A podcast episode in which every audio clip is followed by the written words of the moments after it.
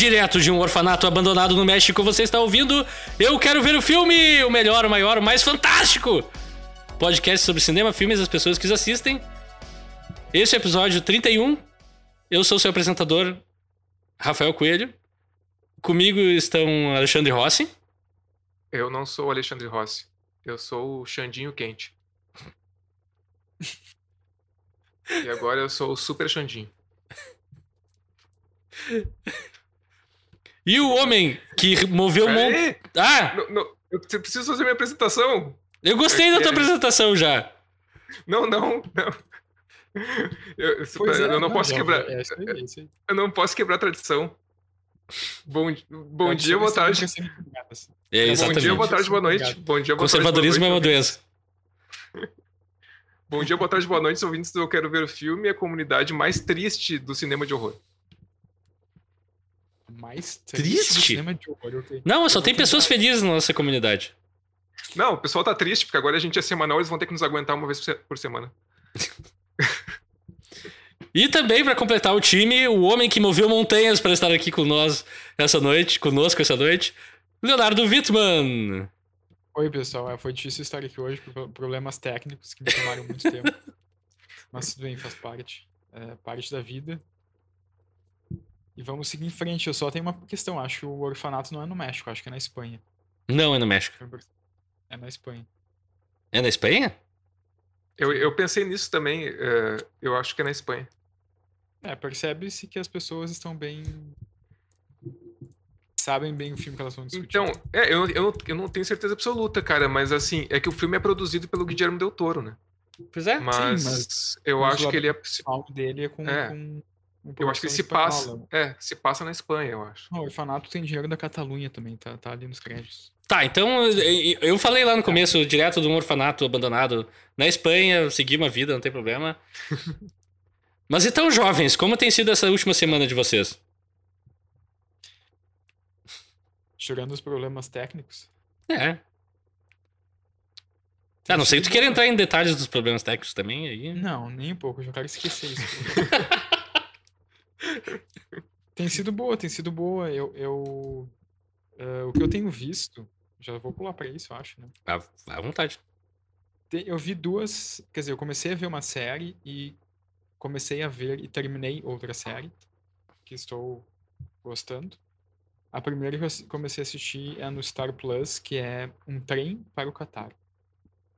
Que é uma série documental em oito episódios, eu acho, ou dez, sobre o Catar antes da Copa e sobre os estádios, as tradições e as paisagens. Apresentado por um, ah, um um jornalista argentino que se, não, que não me foge o nome é Martin Einstein. ah, que também acho Parente do Einstein? É, essa, essa pergunta não podia faltar, né? Não. A gente pode convidar ele pro podcast e perguntar. E é uma série interessante, cara. É uma série interessante para conhecer o lugar da Copa, assim, embora também tenha tido, tenha tido algumas polêmicas em relação ao Catar e né, tipo, a segurança das pessoas que estavam envolvidas na construção dos estádios e tal. Sim. Que tem sido um problema recorrente, inclusive em Copas do Mundo. É, em todas as Copas, né? Aparentemente. É sempre um problema. Uhum. A outra série que eu, que eu comecei a assistir no sábado e terminei assistindo no domingo. Então, assim, isso é uma coisa que eu faço muito, muito, muito, ênfase no muito, muito raramente. Essa coisa de maratonar uma série um dia e terminar no outro. Ah, achei que tu ia dizer assistir coisas. Aí eu fiquei. Também, assistir coisa eu não gosto muito. Principalmente filmes. Eh, Não, eu, eu comecei assistir uma série no Star Plus Chucky! chamada. Não. Tá. Chamada The Old Man. Ah, sabia, com o Jeff, com o Jeff Bridges, né? Isso, com o inigualável. Ah, o Leonardo olhou e pensou, The Old Man é sobre mim, vou ter que ver. Não, eu pensei, pô, tem o Jeff Bridges. É, provavelmente vai ser boa. E eu gostei muito da série. São sete episódios, eu acho. Ou oito. Nossa, curtinho. E, cara, é bem legal. É bem legal. Vai ter uma segunda temporada agora. Agora não, daqui a um tempo. Aliás, ano que vem vai ter Mortal Kombat 2 também. Ahn, não, The Old Man, é- enfim, é sobre o Jeff Bridges e como é- O primeiro episódio é o que eu mais gostei. Mas só resumindo a ideia da série, ele é um cara que mora sozinho numa casa no interior dos Estados Unidos. Até que entra alguém ali pra matar ele, ele mata essa pessoa antes. E aos poucos a gente vai descobrindo por que, que o Jeff Bridges está sendo alvo da CIA e de outras pessoas, porque ele é um no começo da série isso não fica tão claro se ele é um ex-agente da CIA ou se ele é um terrorista que depois de 30 anos encontraram, descobriram o paradeiro dele. Uh, então a série vai se desvelando nisso, assim, tipo, começa de um jeito mais. Um, numa escala menor, no sentido de ser uma escala mais intimista, assim, mais na casa dele, Uhum. ele viajando pelo entorno dos Estados Unidos, até que vai exponencialmente aumentando, assim, até, vi até viagens internacionais, até o Afeganistão e tal. Uh, muito boa série, tem o John Lithgow também, que tá muito bem. Um, e e uma outra atriz que eu vi em outros lugares e agora o nome dela me foge. Meg Ryan.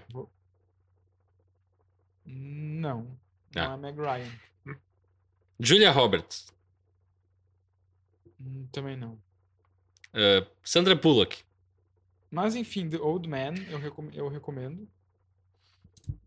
Ah, para quem quiser assistir, mais uma grande atuação do Jeff Bridges, né? Como é, como é comum.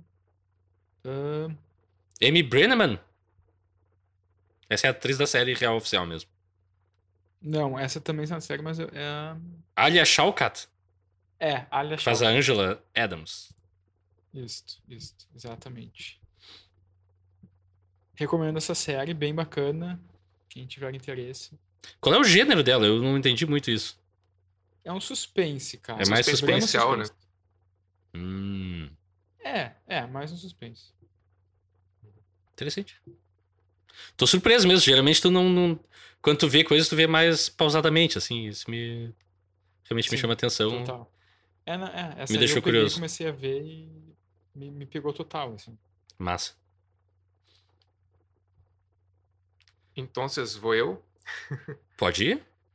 É, então, eu não gosto desse negócio de série, então ah, essa semana eu vi só filmes. Ó. É, tá, ô, gente, se vocês começaram a assistir ou ouvir o, episódio, o podcast por esse episódio, eu realmente gosto de séries. Eu quase sempre assisto séries durante É, o. Alexandre costuma ser o nosso momento eu quero ver a série.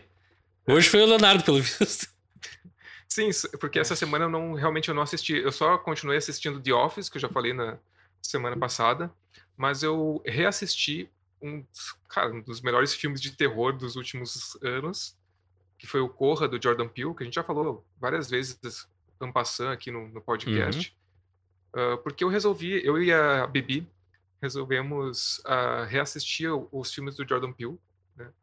Porque depois que a gente viu o Nope, né, a gente O Não, ah, não gente- olhe. É. A gente ficou com, com vontade mesmo de, Claro. de reassistir, porque fazia um tempo que a gente não via, né? E, cara, genial, né? No, o, o Corra é uma obra-prima ali, o Get Out, né? Uhum.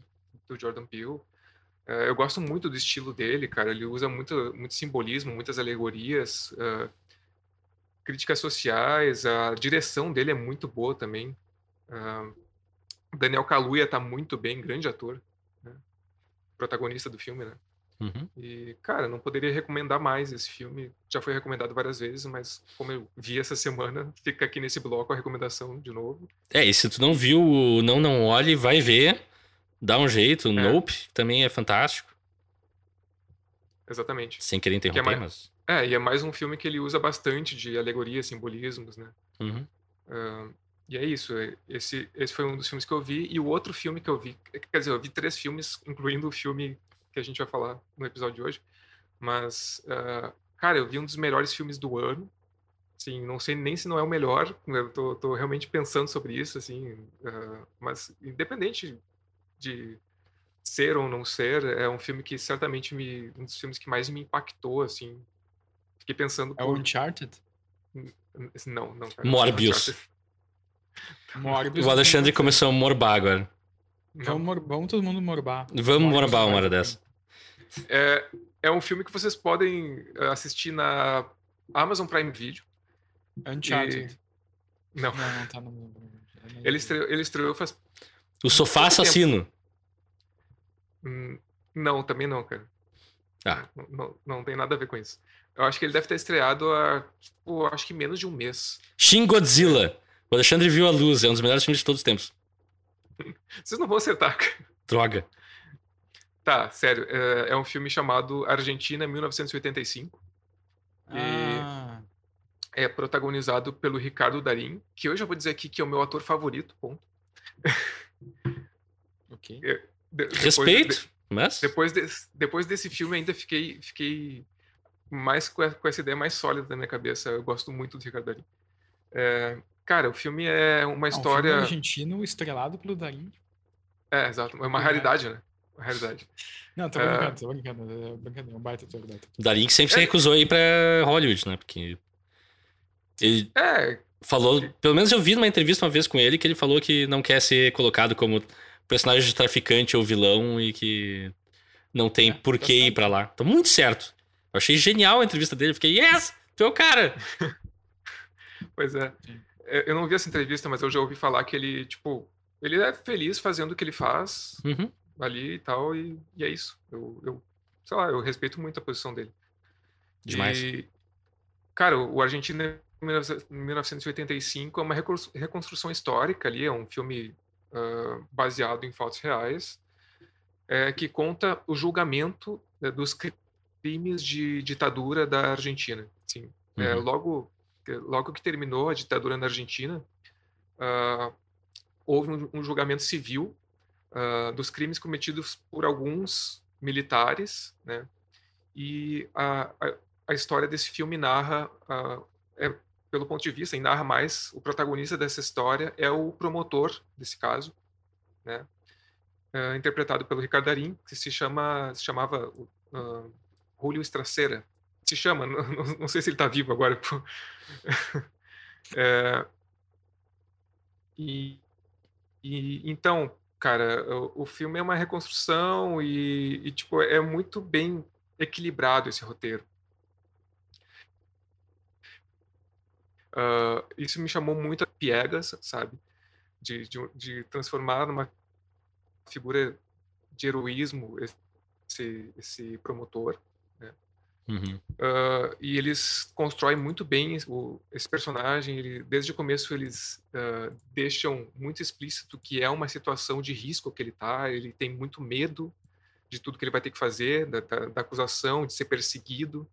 Né?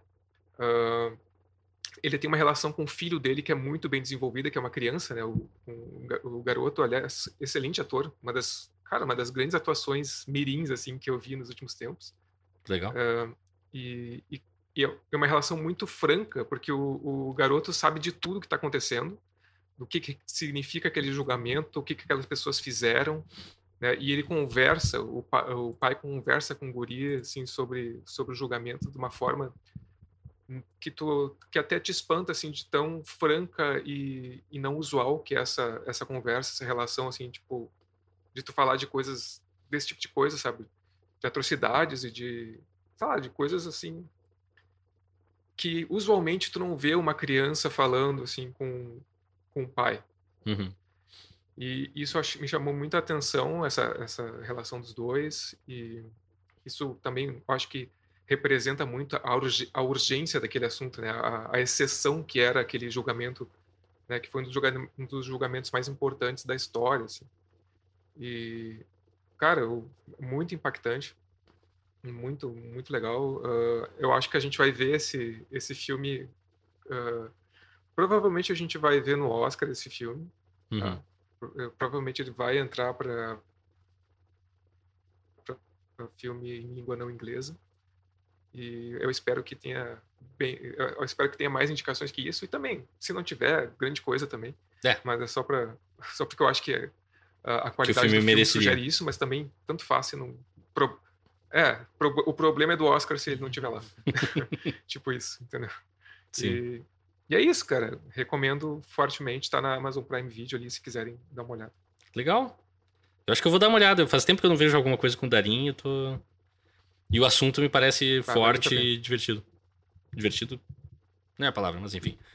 Eu. ah, tá. eh, por falar em divertido e por falar em revisitar obras de diretores. Ou visitar obras de diretores. Eu eh, ainda tô na vibe de Halloween, procurando coisas de, de terror pra assistir. E ouvi falar que tinha um filme novo que saiu que as pessoas estão vendo no cinema e estão saindo doentes e passando mal e meu Deus, é muito violento, é muito dark, é muito sinistro, que é o filme Terrifier Parte 2, ou 2 só, Terrifier 2, aterrorizante do Brasil, sobre um palhaço assassino. E daí eu pensei, ah, ok, vou ver o Terrifier 2. Comecei a ler a respeito e descobri, tá, ok, é obviamente a continuação do 1. E eu achei que eu tinha visto o 1, mas fui dar uma olhada na, na história só para relembrar, assim, e. Bah, eu não lembrava de nada, então, ok, vou ver o Terrifier 1. Só que como eu já tava lá na Wikipedia, eu continuei fazendo scroll e descobri que, ah, o, o palhaço do Terrifier, na verdade, começa nos curtas do diretor. E por coincidência tem um filme que é uma coletânea de curtas de Halloween, chamado All Hallows Eve, que ele faz com os três curtas que ele fez antes de. É, ele é um, é um cineasta independente ainda, então não sei assim qual é a divisão, mas ele, ele fez esses três curtas e daí começou a trabalhar em longas, até onde eu sei. E, e esse filme é uma coletânea com esses três curtas. E eu, bah, beleza! Tá aí meu fim de semana, eu vou começar a assistir ao Hallows Eve, vou passar pro Terrifier, vou passar pro Terrifier 2 e vou ter o que falar. E daí eu fiz isso. Uh, ao Hallows Eve de 2013, o diretor em questão. Oi? Diga. Daí terminou a história. Não, não. Eu, eu, agora eu vou explicar um pouquinho cada filme. Uh, o diretor geral é o Damien Leone. Ele dirigiu todos esses filmes. E é um cara muito interessante, assim, tu olha o All Hallows Eve, ele tem uma história que engloba os três curtas, que é tipo.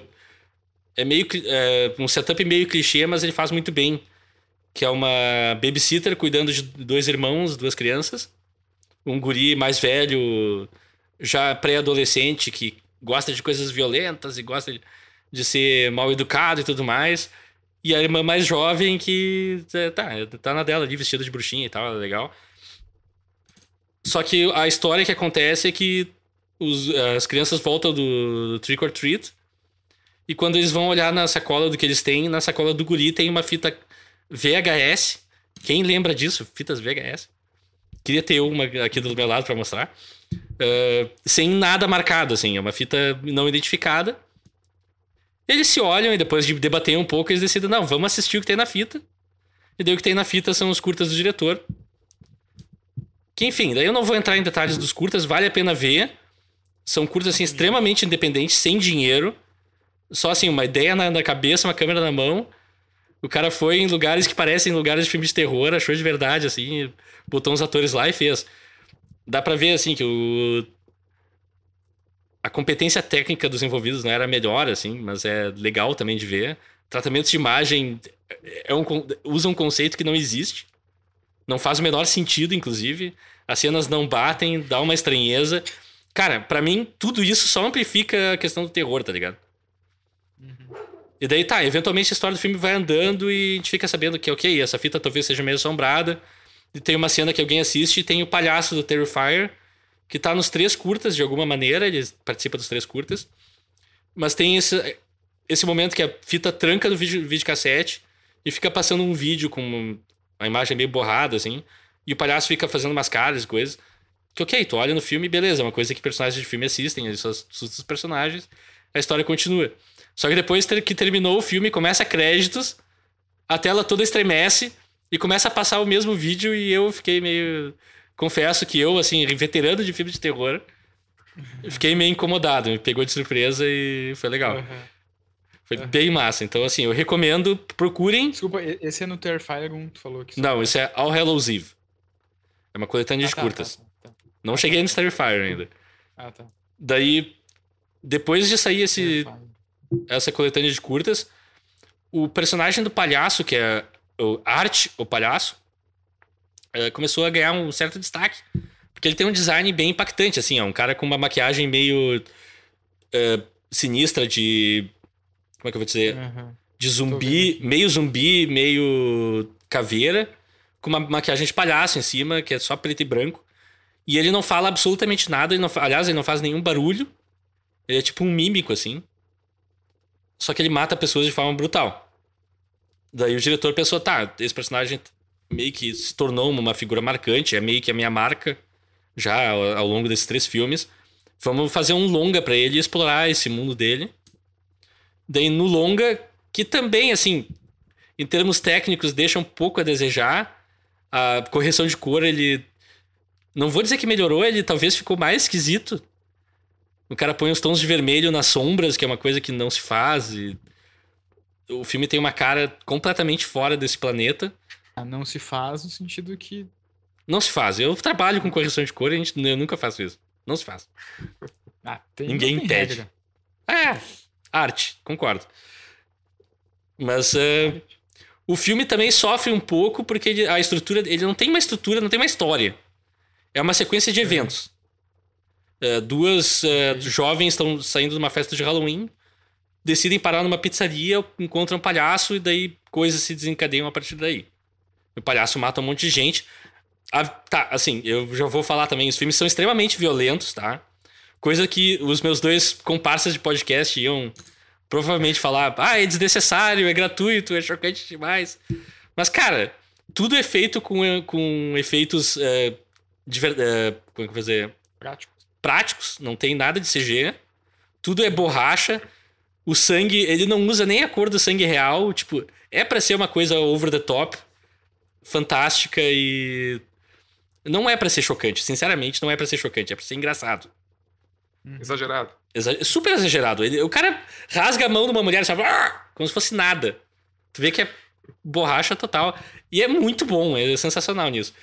Daí tá, esse filme não tem uma grande história, a violência é super exagerada, assim. Ele consegue criar tensão com algumas cenas, é interessante, assim. Então termina o filme e fiquei, tá, ok, o cara tem, mostra promessa. Daí eu vou pro Terrifier 2, que é tipo, agora finalmente a correção de cor dele faz sentido. É coesa. As cenas fluem bem uma da outra de, de visual. Tudo parece estar no mesmo universo. Agora tem uma história, tem personagens, pessoas contam coisas e tem backstories. Tipo, é um salto gigante. Mas ao mesmo tempo, o ponto fraco do filme é que ele tem uma história. Porque, assim, Melhor observação que esse podcast já recebeu. O ponto fraco do filme é que ele tem uma história. porque Mas eu entendo o que tu quer dizer. É, porque ele se enrola um pouco nessas coisas e, ah, vamos criar. Ele faz uma coisa parecida, inclusive, com o Não Não Olhe, que tem uma sequência de, de trauma de um massacre que se passou em algum momento, num setting meio. eh, tipo, um set de filmagens, sem fazer grandes spoilers. É extremamente parecido com o que acontece no Não Não Olhe nesse sentido. Que também, pra mim, nos dois filmes não se conecta muito com a história, não acrescenta grandes coisas a não ser uma cena conceitualmente interessante. Mas o filme, assim, se estende demais, assim, são duas horas e meia. E quando tu tá vendo um filme com violência nesse nível, assim, mesmo que eu ache engraçado, outras pessoas discordam, obviamente, tem gente que passou mal vendo esse filme, eu respeito. Mas ok. Ah, se torna cansativo, sabe? A certa altura tu, ok. O que mais tu pode fazer com o corpo humano que tu já não me mostrou nesse filme? E, meu Deus, ele acha jeitos de matar gente. Mas lá pelo final, assim, cara, o filme parece que acaba umas 14 vezes. Eu tava, pelo amor de Deus, termina. Então, assim, é um pouco cansativo. Mas por ser um algo tão único e um filme independente, que tá ganhando notoriedade mundial agora só por basicamente boca a boca, é um filme que tem que ser visto, eu acho. Se tu curte terrores, não tem problema assim com gore extremo, que é a barreira que o filme impõe, assim. Acho que eu não recomendaria pra vocês especificamente, Leonardo e Alexandre. Acho que não é a vibe de vocês de terror. Mas tem muita gente que curte e acho que muita gente vai ver esse filme e vai se divertir, assim. Ele tem bem aquele clima de filme bezão. Só que ele é mais, um pouquinho mais inteligente, um pouquinho mais bem feito do que tu espera desse tipo de filme. Ele, só- ele não é só tosco. Ele é tosco, porém tem penso ali. É legal. Então é isso. Minha saga Damian Leone é basicamente. Acho que tem um filme dele que eu não vi só ainda, que não, aí não inclui o palhaço, mas eu vou ver eventualmente. Porque eu acho, assim, é muito interessante tu ver a evolução do cara como cineasta, mesmo assim, ó, basicão. Tu vê que o cara não sabe dirigir, que os atores não sabem atuar e que nós estamos todo mundo tentando pra um filme coeso, com atuações legais, com uma historinha, não digo redonda, porque se fosse um pouquinho mais editado mais rapidamente, seria um grande filme, eu acho. E é Ô, isso. Rafael, Diga. cara, eu acho que tu tá entregando demais a- a- o nosso plano, cara. Qual e todo mundo sabe que esse, esse aqui é um podcast feito por pessoas que não gostam de cinema com a intenção de proporcionar a extinção do cinema, né? Sim, E, sim. e teve um dos últimos episódios que tu, me, tu, tu veio com uma teoria. E se essa cena não existe? E agora tu me fala que o problema desse, de- desse filme é que ele tem uma história. Cara, tu tá entregando demais, cara. Tem, tem, que- tem que te conter, cara. É verdade. Quando é, em qual episódio que ele falou mesmo? Ah, e se essa cena não No existisse? Birdman. É. Ah, é. Não, mas, mas, cara, como é que eu vou dizer? Realmente é isso. O cara conseguiu escrever, escrever uma história e tal, e meio que se apaixonou por ela e não, não soube editar, sabe? Ma- Mas é bem coisa de principiante, assim. Acho que, inclusive, no próximo filme o cara é capaz de resolver. Mas não diminui o mérito do Terrifier 2, um dos meus filmes favoritos desse ano. Esperem que no final do ano a gente vai falar mais a respeito, provavelmente. De alguma maneira ou outra. E assim, acho que nós chegamos ao final desse bloco. Alguém tem mais alguma coisa a acrescentar? Não. Não, acho que era isso. Podemos voltar daqui a pouco, então, para falar sobre o filme O Orfa... El Orfanato. Música. Sobe!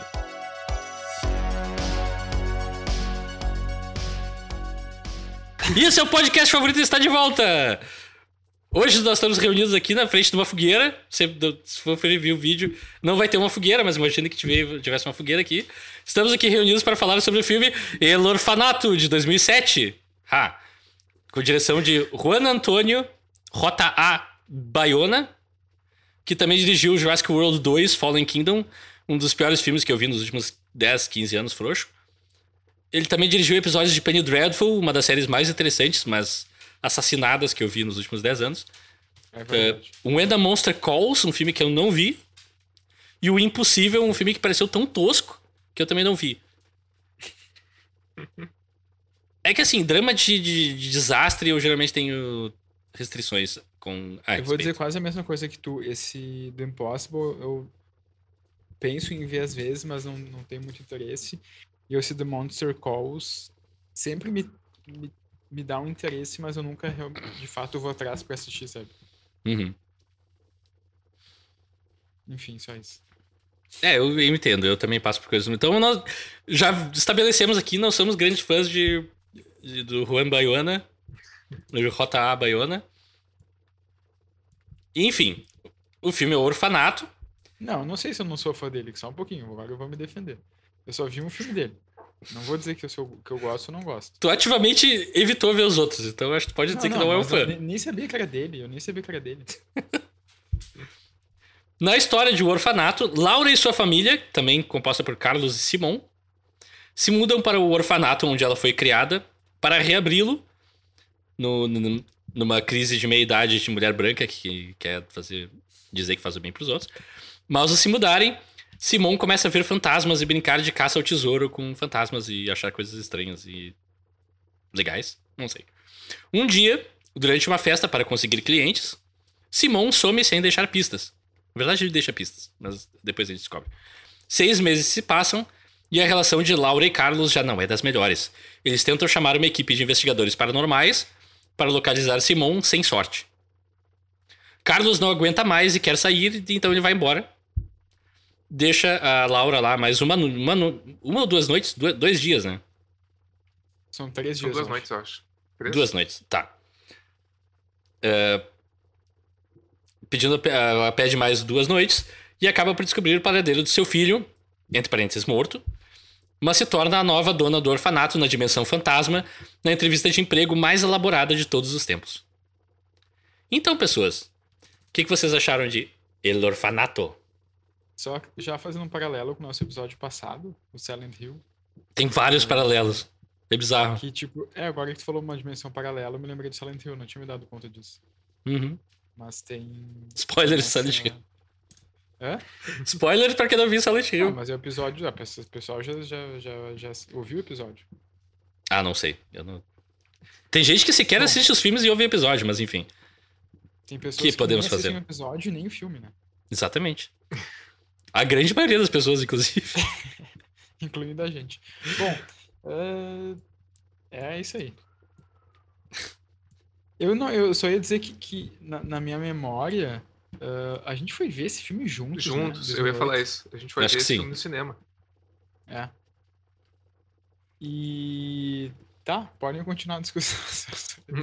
eu só ia dar esse pequeno. Tá, eu tá, eu vou dar minha parte então, já vou me, Tá. me atravessar. E eu saí daquela sessão pensando, pá, eu vi um filme, uma obra de terror, uma grande. Um grande filme com grande tensão, cenas surpreendentes, pá e tal. E hoje, agora, assim, revendo, eu fiquei, cara, que filme eu vi? Que enquanto ele não é ruim, eu não acho ruim, não caiu muito no meu. Ah, caiu bastante no meu, no meu conceito. Mas, não, tipo, não, não é um filme ruim. Eu acho ele é um filme médio, ok, assim. É só que pra mim ele parece muito um filme confuso no que ele tenta contar, que ele se divide entre drama, entre investigação paranormal, entre coisa de caça ao tesouro, uma coisa mais gótica. E eu fico, cara, eles tentaram fazer uns três, quatro filmes aqui. E se tu simplificasse a trama pra duas, dois elementos desses, talvez, o filme ganharia ao invés de perder, que eu acho que ele se perde um pouco, assim. Porque a gente fica ali um tempo. ah, desculpa, tá. Alexandre, segue a vida. Depois eu vou, Cara, é, depois eu vou entrar nas eu- eu- particularidades. Não, eu, eu compreendo. Foi uma das coisas que eu tinha pensado até de trazer aqui para o podcast é, é justamente que eu acho que esse filme fala de muitas coisas, entendeu? Além dele ah, narrativamente, como tu falou, que- querer contar várias histórias, eu acho que o que ele quer falar são muitas coisas. Ele fala sobre amor, sobre companheirismo, né? Sobre pô, ah, acolhimento. ah, são vários sentimentos assim ele- que ele cria. É, eu, eu acho que realmente às vezes ele fica um pouco confuso, como tu falou, assim, nessa ele se perde um pouco, É, mas eu acho que ele tem bons momentos, assim, Sim. tem tem cenas muito marcantes. Eu acho que tem coisas positivas, por exemplo, a, a fotografia do filme eu, me agrada. a uma fotografia é mais- linda. é Sim. linda. É mais uma coisa mais fria, mais escura, é, to- totalmente climão, assim. Ajuda a criar uma ambientação muito boa. É, ele é um dos filmes, assim, tá, já vi vários filmes assustadores, mas ele é um dos filmes assustadores que eu já vi. Assim, tipo, ele é, ele te prepara muito para jumpscares, que nem tem tantos, mas ele tá toda hora te preparando para um, entendeu? Ele tá toda hora criando ah, a, a impressão de que tu vai tomar um susto. E mesmo Uhum. que às vezes esse susto não venha. Então tu fica assim muito tenso, é, é- é um filme tenso. Sim. E, e cara, eu não sei se se não me falha a memória, assim. ah, até eu abri o, o podcast ali fazendo uma brincadeira, mas cara, ele é um dos filmes, se não for o filme de terror mais triste que eu já vi. assim. Eu achei esse filme muito Mais triste. triste? Ah, eu achei esse filme muito triste. Ah, É um e- filme triste. é, ah, eu achei muito triste. E, cara, ele tem uma, uma cena. tem- lá, lá pro final a gente vai discutir, mas tem uma, uma das cenas do final é uma das cenas mais fortes, assim, mais, e mais tristes que eu, que eu já vi, assim, Uhum. no cinema. Ah, acho que eu sei que você geral, tá assim. falando. E- mas no geral achei um bom filme, sabe? Eu achei. não- eu não lembro exatamente. Eu não lembrava de. Eu lembrava de poucas coisas desse filme. Sim. Mas eu- eu lembrava de, eu não lembrava de ter gostado muito, assim. Eu achei, pô, não sei se ele mudou muito no meu conceito, mas eu achei um bom filme com bons momentos e, e algumas derrapadas. Assim. Sim. É, pra mim esse filme ficou muito marcado, porque na época que a gente viu, a gente também tinha um blog no qual a gente escrevia críticas a filmes e coisa e tal. E eu decidi escrever uma, uma crítica do orfanato. E foi a primeira crítica na minha vida que eu escrevi. E o Leonardo Alexandre Leira disseram, cara, tu deu uma nota muito alta porque tu escreveu. E pra mim aquilo ficou pra sempre na minha mente, assim, bah, ok, é um filme que, por algum motivo, eu saí muito empolgado do cinema e a minha percepção talvez seja, uh, tivesse sido um pouco fora do, do normal, assim, um pouco efusiva demais, talvez. Acontece, né? Mas, tá, daí a gente vai pro começo do filme, que começa com a criança gritando no quarto e a gente já tem a primeira amostra de o que, que é o relacionamento desse casal quando ah, o cara vira pra ela e diz: É a tua vez agora. Não, não, não, não, Ah, não, não. não, não, começa com batatinha frita, Não. Rafael. Ah, é verdade. Tá, Não, começa... Na real, não, né? Na real, calma, só um pouquinho, só um pouquinho. Sim, A primeira cena é a, nossa protagonista. são crianças brincando no jardim de um orfanato. É, eu ia deixar pra entrar nisso quando no, quando no flashback Ah, lá, sim. mas sim, é a primeira cena, tecnicamente. Tá, mas a- daí a cena seguinte, que é a, a, nossa protagonista. Como é Laura. nome dela mesmo? Laura. Dormindo na cama com o marido dela, o filho faz algum barulho, ela se levanta, Mais um link com fala- Silent Hill. e daí o marido fala: Ah, é minha vez, agora eu vou. E daí ele volta a dormir. É, ele é o inútil, né? E daí É. ele tá. daí a Laura, tá, então agora eu tenho, eu tenho que fazer isso como sempre. Sim. É. E já vou dizer agora, o Carlos, o ator que eles escolheram, que cara mais cara de. Eu não posso, não vou usar o termo aqui que eu queria usar, mas eu não, não vou com a cara dele. Ele parece muito Não. falcatrua de cara já. É Eu não consigo personagem que confiar fazer nele. nada. Oi? Sim. Sim, É um sim, personagem que não quer fazer nada. exato. E tu vê que ele não tem iniciativa, não tem nada, ele só quer que as coisas aparentem ser perfeitas e que tudo aparente ser legal. É, ele- esse ator, aliás, ele tá em La Casa de Papel na- nas últimas temporadas. Ele é da polícia, ou seja, ele é um vilão na série. E ele tá sempre muito, muito, muito bravo na série. É, eu não duvido que o cara seja bom ator, tipo, não é a minha crítica ao ator especificamente. Mas a cara que ele consegue passar nesse filme é muito. Ah, pra mim é repelente, assim. Então ele é bom ator. Ele Talvez ele seja bom ator. Daí, enfim, eles se mudam lá pro, orfanato. pro orfanato, que é onde a Laura estudou quando era criança. Ou se criou até ser adotada. E tá, eu... Desculpa, gente, eu preciso de uma ajuda nessa sequência. Que que... pra onde a gente vai? Que... Ah, vamos só falar sobre o filme, azar. Sim, tá, o filme. Eu- eu- a gente pulou um pouco a minha parte. Eu, eu também eu, me, eu me eximi. Eu me eximi, confesso que me eximi. Me omiti.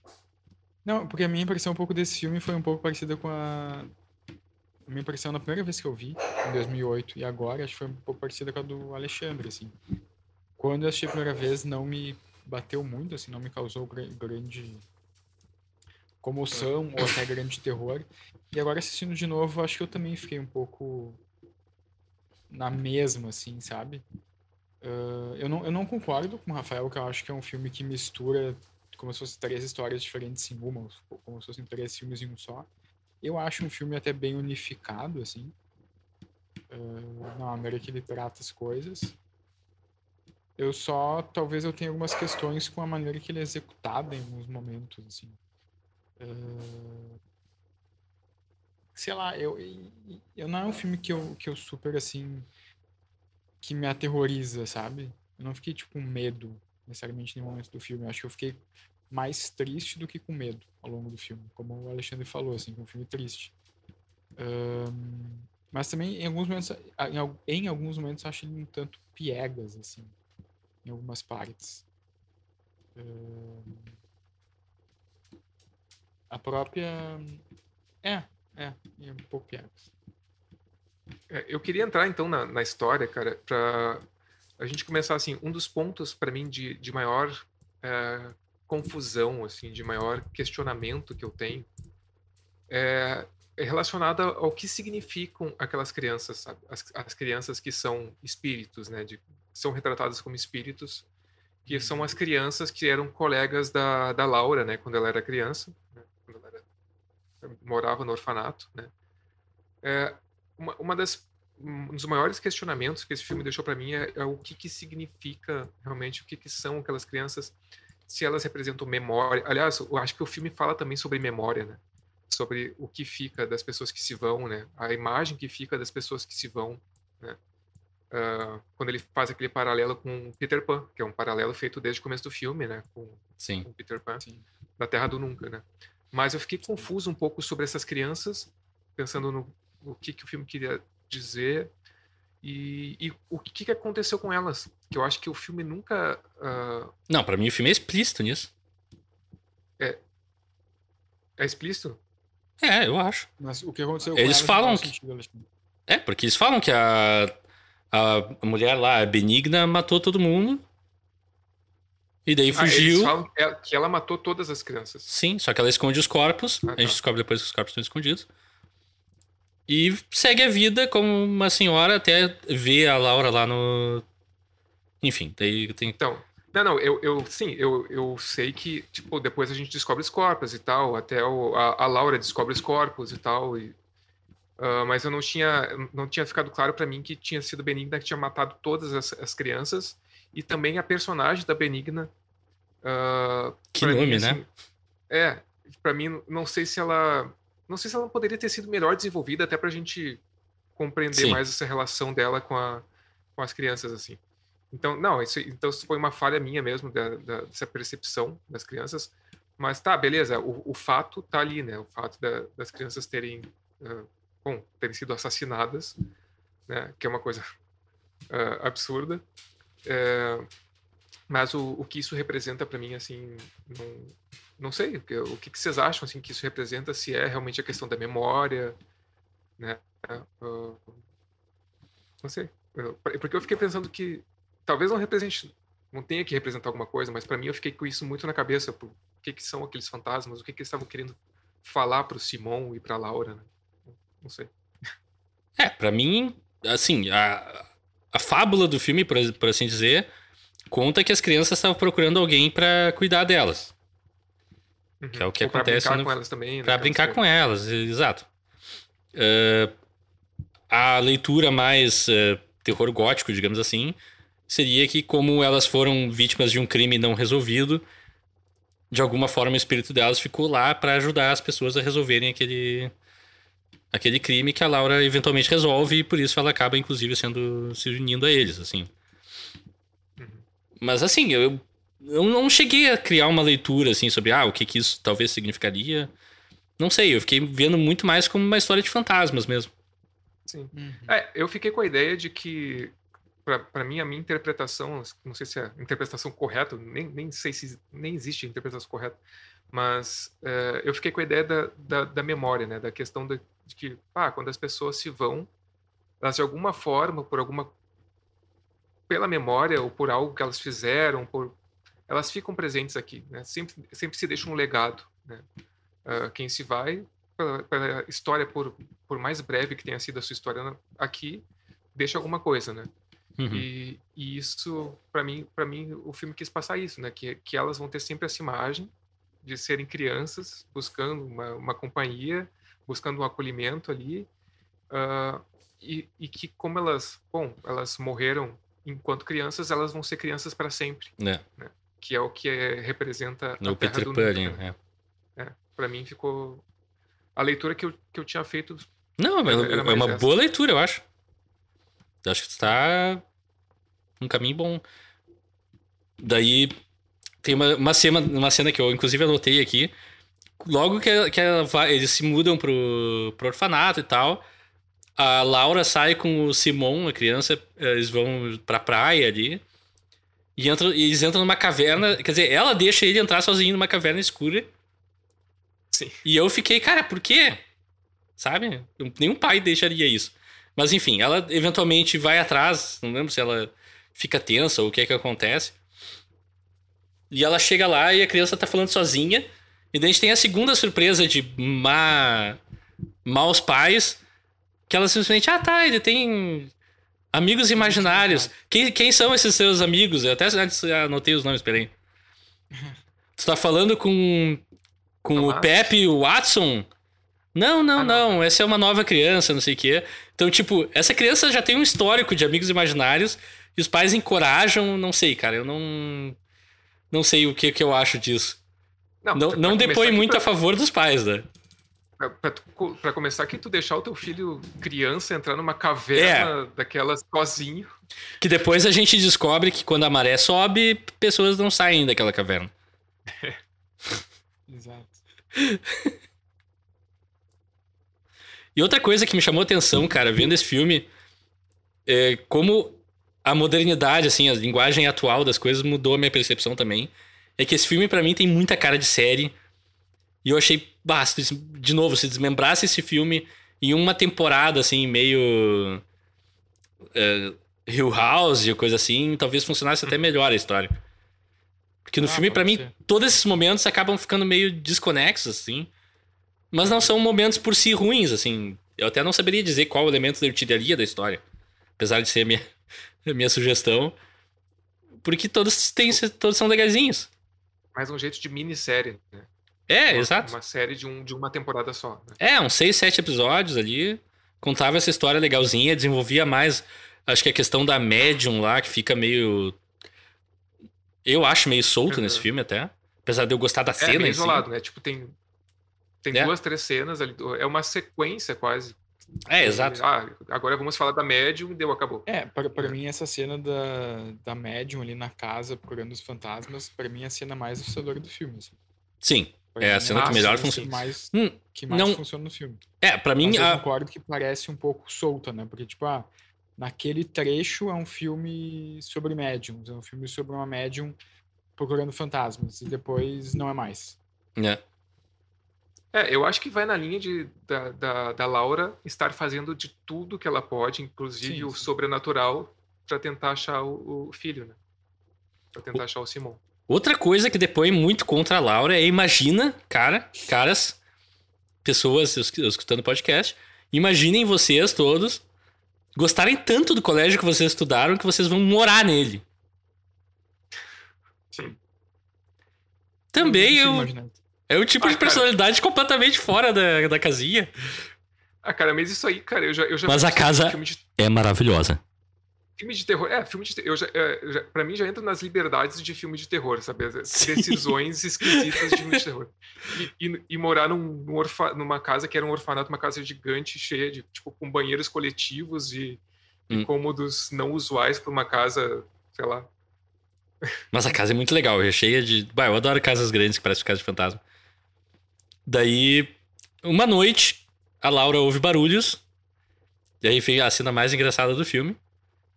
Que ela vai investigar na casa. na- Tem uma casinha dos fundos lá que tem ferramentas e tal, aquela coisa. E ela chega lá e tem uma senhora escondida dentro da, da coisa com uma pá. E a gente fica, oi? Depois a gente vai saber que é Benigna. é, ela se apresenta, aliás. Ah, não. Antes disso, ela veio visitar como assistente social. Assistente social. Isso. Se e entrevistou a Laura. Se passando, depois a gente descobre. Daí a Laura encontra a Benigna de noite lá. E a Benigna sai correndo e toca uma trilhazinha meio desanimada, assim. Tu, tu, tu, Eu fiquei, ui Eu não lembro disso, o que, que esse filme tá fazendo? Não... É muito bizarro. bizarro. A, menina, a menina sai correndo com uma pá na mão, né? Porque Sim. É, a pá na mão que depois vai ser óbvio. É... Daí tá. é, Acho que de importante também né, nessa primeira parte é a cena da, da calça ao tesouro que o. A Laura tá falando com, O Simon. com o Simon. E ele fala que, ah, ah, os fantasmas gostam de brincar, eu brinco com eles, não sei o quê. O meu amigo imaginário gosta de brincar. Ou, acho que nesse momento ele só tá falando o nome do, do Guri, né? Do Tomás, né? Do Tomás. Que é, que é o novo amigo. Daí a brincadeira é que ele acha uma pista de alguma coisa que tá escondida. E cada pista leva a outro objeto sucessivamente até levar alguma coisa. E daí ele vai com a mãe, eles vão em vários lugares da casa e tal. Ah, eu não, eu não lembro quais são os. Eu devia ter anotado quais eram os objetos nessa primeira brincadeira. É. Uma caça ao tesouro. É. Eventualmente eles vão parar na, na escrivaninha da Laura. Ou da cozinha, eu acho que ela escondeu um, um papel, que é uns exames do, do, do Simon, que diz que ele é HIV positivo de nascença, eu acho. Uhum. E ele é um filho adotado, e ele, Simon, não sabe, no caso. Aliás, outra, outra relação com Silent Hill. Criança adotada que eh, acorda gritando de noite, fala com fantasmas, eh, enfim. É basicamente o mesmo filme. Daí ele abre a gaveta e essa Laura tem um, um treco achando que ele vai eh, olhar os documentos e tal. E o Simon só joga na cara dela: Não, eu sei que tu não é minha mãe. E daí ali tem o primeiro desabamento moral e engraçado. emocional do filme. É. Teoricamente, o fantasma teria contado pra ele, né? Acho que é o Sim. que é pra ser sub- subentendido. Sim, sim. Ou o Simon já sabia. Porque esses pais, assim, sinceramente, pelas decisões que eles tomam até esse momento, eles parecem o tipo de pais que tem as conversas no quarto com a porta fechada, mas não conferem pra ver se o filho dormiu já. Então provavelmente ele já ouviu alguma coisa. Pois é, cara. Aí, aí tem duas coisas que eu, que eu percebi nesse. Não nesse momento es- especificamente, né? o fato do Simon ser HIV positivo é uma coisa que depois a Laura ainda, qu- quando ele some, é, é um motivo ainda de maior preocupação para Laura, porque ele ah, toma remédio, né? Ele Isso. toma re- remédio controlado que tem que ser Diariamente, de uso né? é, contínuo, né? Diariamente. E se ele tá sumido, ele, tá, ele não tá utilizando o remédio. Então é uma coisa que preocupa mais ainda. Outra coisa que sempre me chama atenção nessas histórias de, de sobrenatural, né? De, de fantasmas, no caso, é que muitas vezes a gente tem obras que utilizam ah, o elemento do fantasma, o elemento sobrenatural, como simbólico, né? Como algo que não, não necessari- necessariamente está lá. Pode ser uma projeção da cabeça de alguém.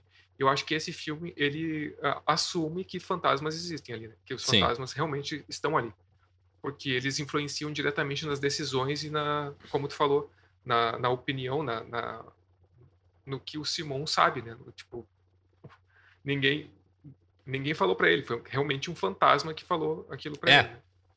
Então, tipo, Exato. Não teria margem para interpretação de um simbolismo nesse caso. Então, acho que É, foi acho que foi aí que eu, nesse tipo de detalhes que eu acabo batendo na trave, assim. Não que eu acho que seja inválido, obviamente, se eu sou mais a favor de criar leituras estapafúrdias a partir dos filmes. Mas não sei, esse filme acabou não me suscitando tantas coisas assim. Eu fiquei mais perplexo com o comportamento dos personagens. Que é uma coisa que geralmente eu dou mais liberdade, assim, pra. Ok, se a história me leva pra um lado legal, eu não me importo se os personagens tomam decisões não mais críveis. Mas nesse filme, por algum motivo, coisas tipo, ah, vamos, vamos morar num orfanato. E daí vamos criar um orfanato para crianças eh, com problemas eh, físicos, ou. Enfim, para ser um acolhimento dessas crianças com dificuldades. Que, ok, legal na superfície também, mas por que essa decisão específica? Por que esse lugar específico? Daí seria um orfanato para seis crianças no máximo, e por quê, sabe? É uma, meio que uma bola de neve de coisas assim que eu fico, tá. eh, Tu precisa me dar alguma coisa, pelo menos. E o filme, assim, a Laura, é, é, eu sinto um pouco de, de dificuldade de me relacionar com ela, assim, nesse sentido. Não é uma personagem que eu tenho uma grande identidade, assim, identificação, quer dizer. É que eu acho que também não fica muito estabelecido. Se tivesse ficado um pouco estabelecido pra onde ela foi depois que ela saiu do orfanato, É, ajudaria, sabe? A gente descobre que tá, que ela era do orfanato e daí ela foi adotada, mas daí quando adulta ela decide, decide voltar para esse orfanato trabalhar lá de certa forma. Mas parece que fal- falta uma contextualização um pouco maior assim de, de por que, que É. ela faz isso. é, exato. A gente tem a vida dela em dois momentos, quando criança e quando adulta, mãe já, uma idade, não digo avançada, porque ela é uma mulher eh, de meia idade jovem, relativamente. Mas, tipo, tem um buraco aí no meio, né? E não tem muita coisa É. enchendo esse buraco.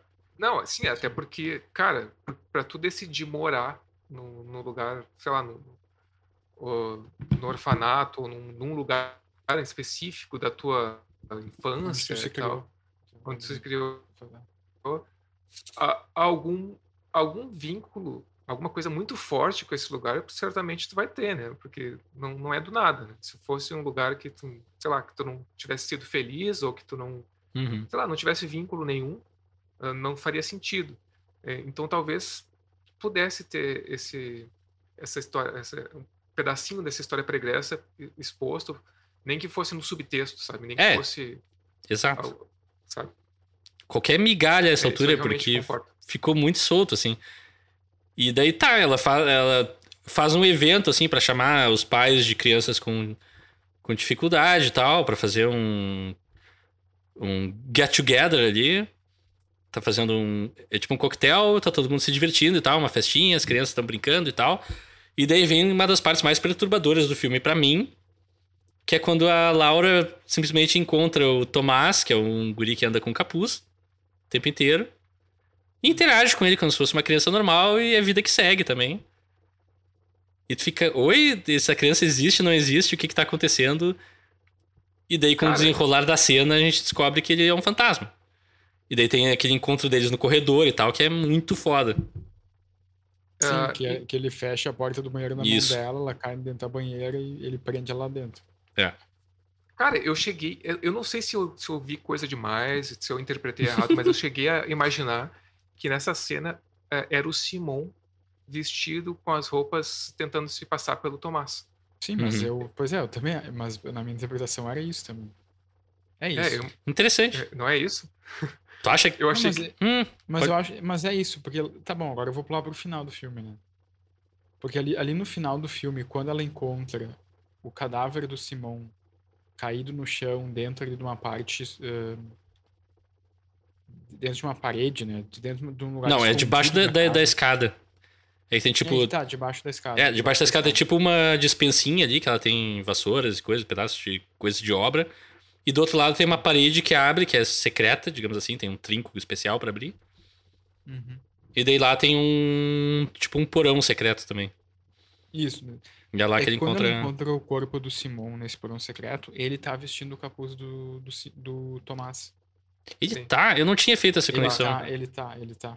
Não, mas mesmo assim, Rafael, eu acho que é tu- o teu- tu- teu apontamento é válido, porque eu acho que isso é uma coisa interessante que o filme faz nessa É, cena. legal. é, Não, agora eu tô. É, Acho- porque até essa cena, cara, o filme ele não te direciona. Tu, tu pode ter essa interpretação já de que é o Simon ali, mas o filme não te dá esse mastigado. Ele, Não, ele deixa em uma absoluto. dúvida.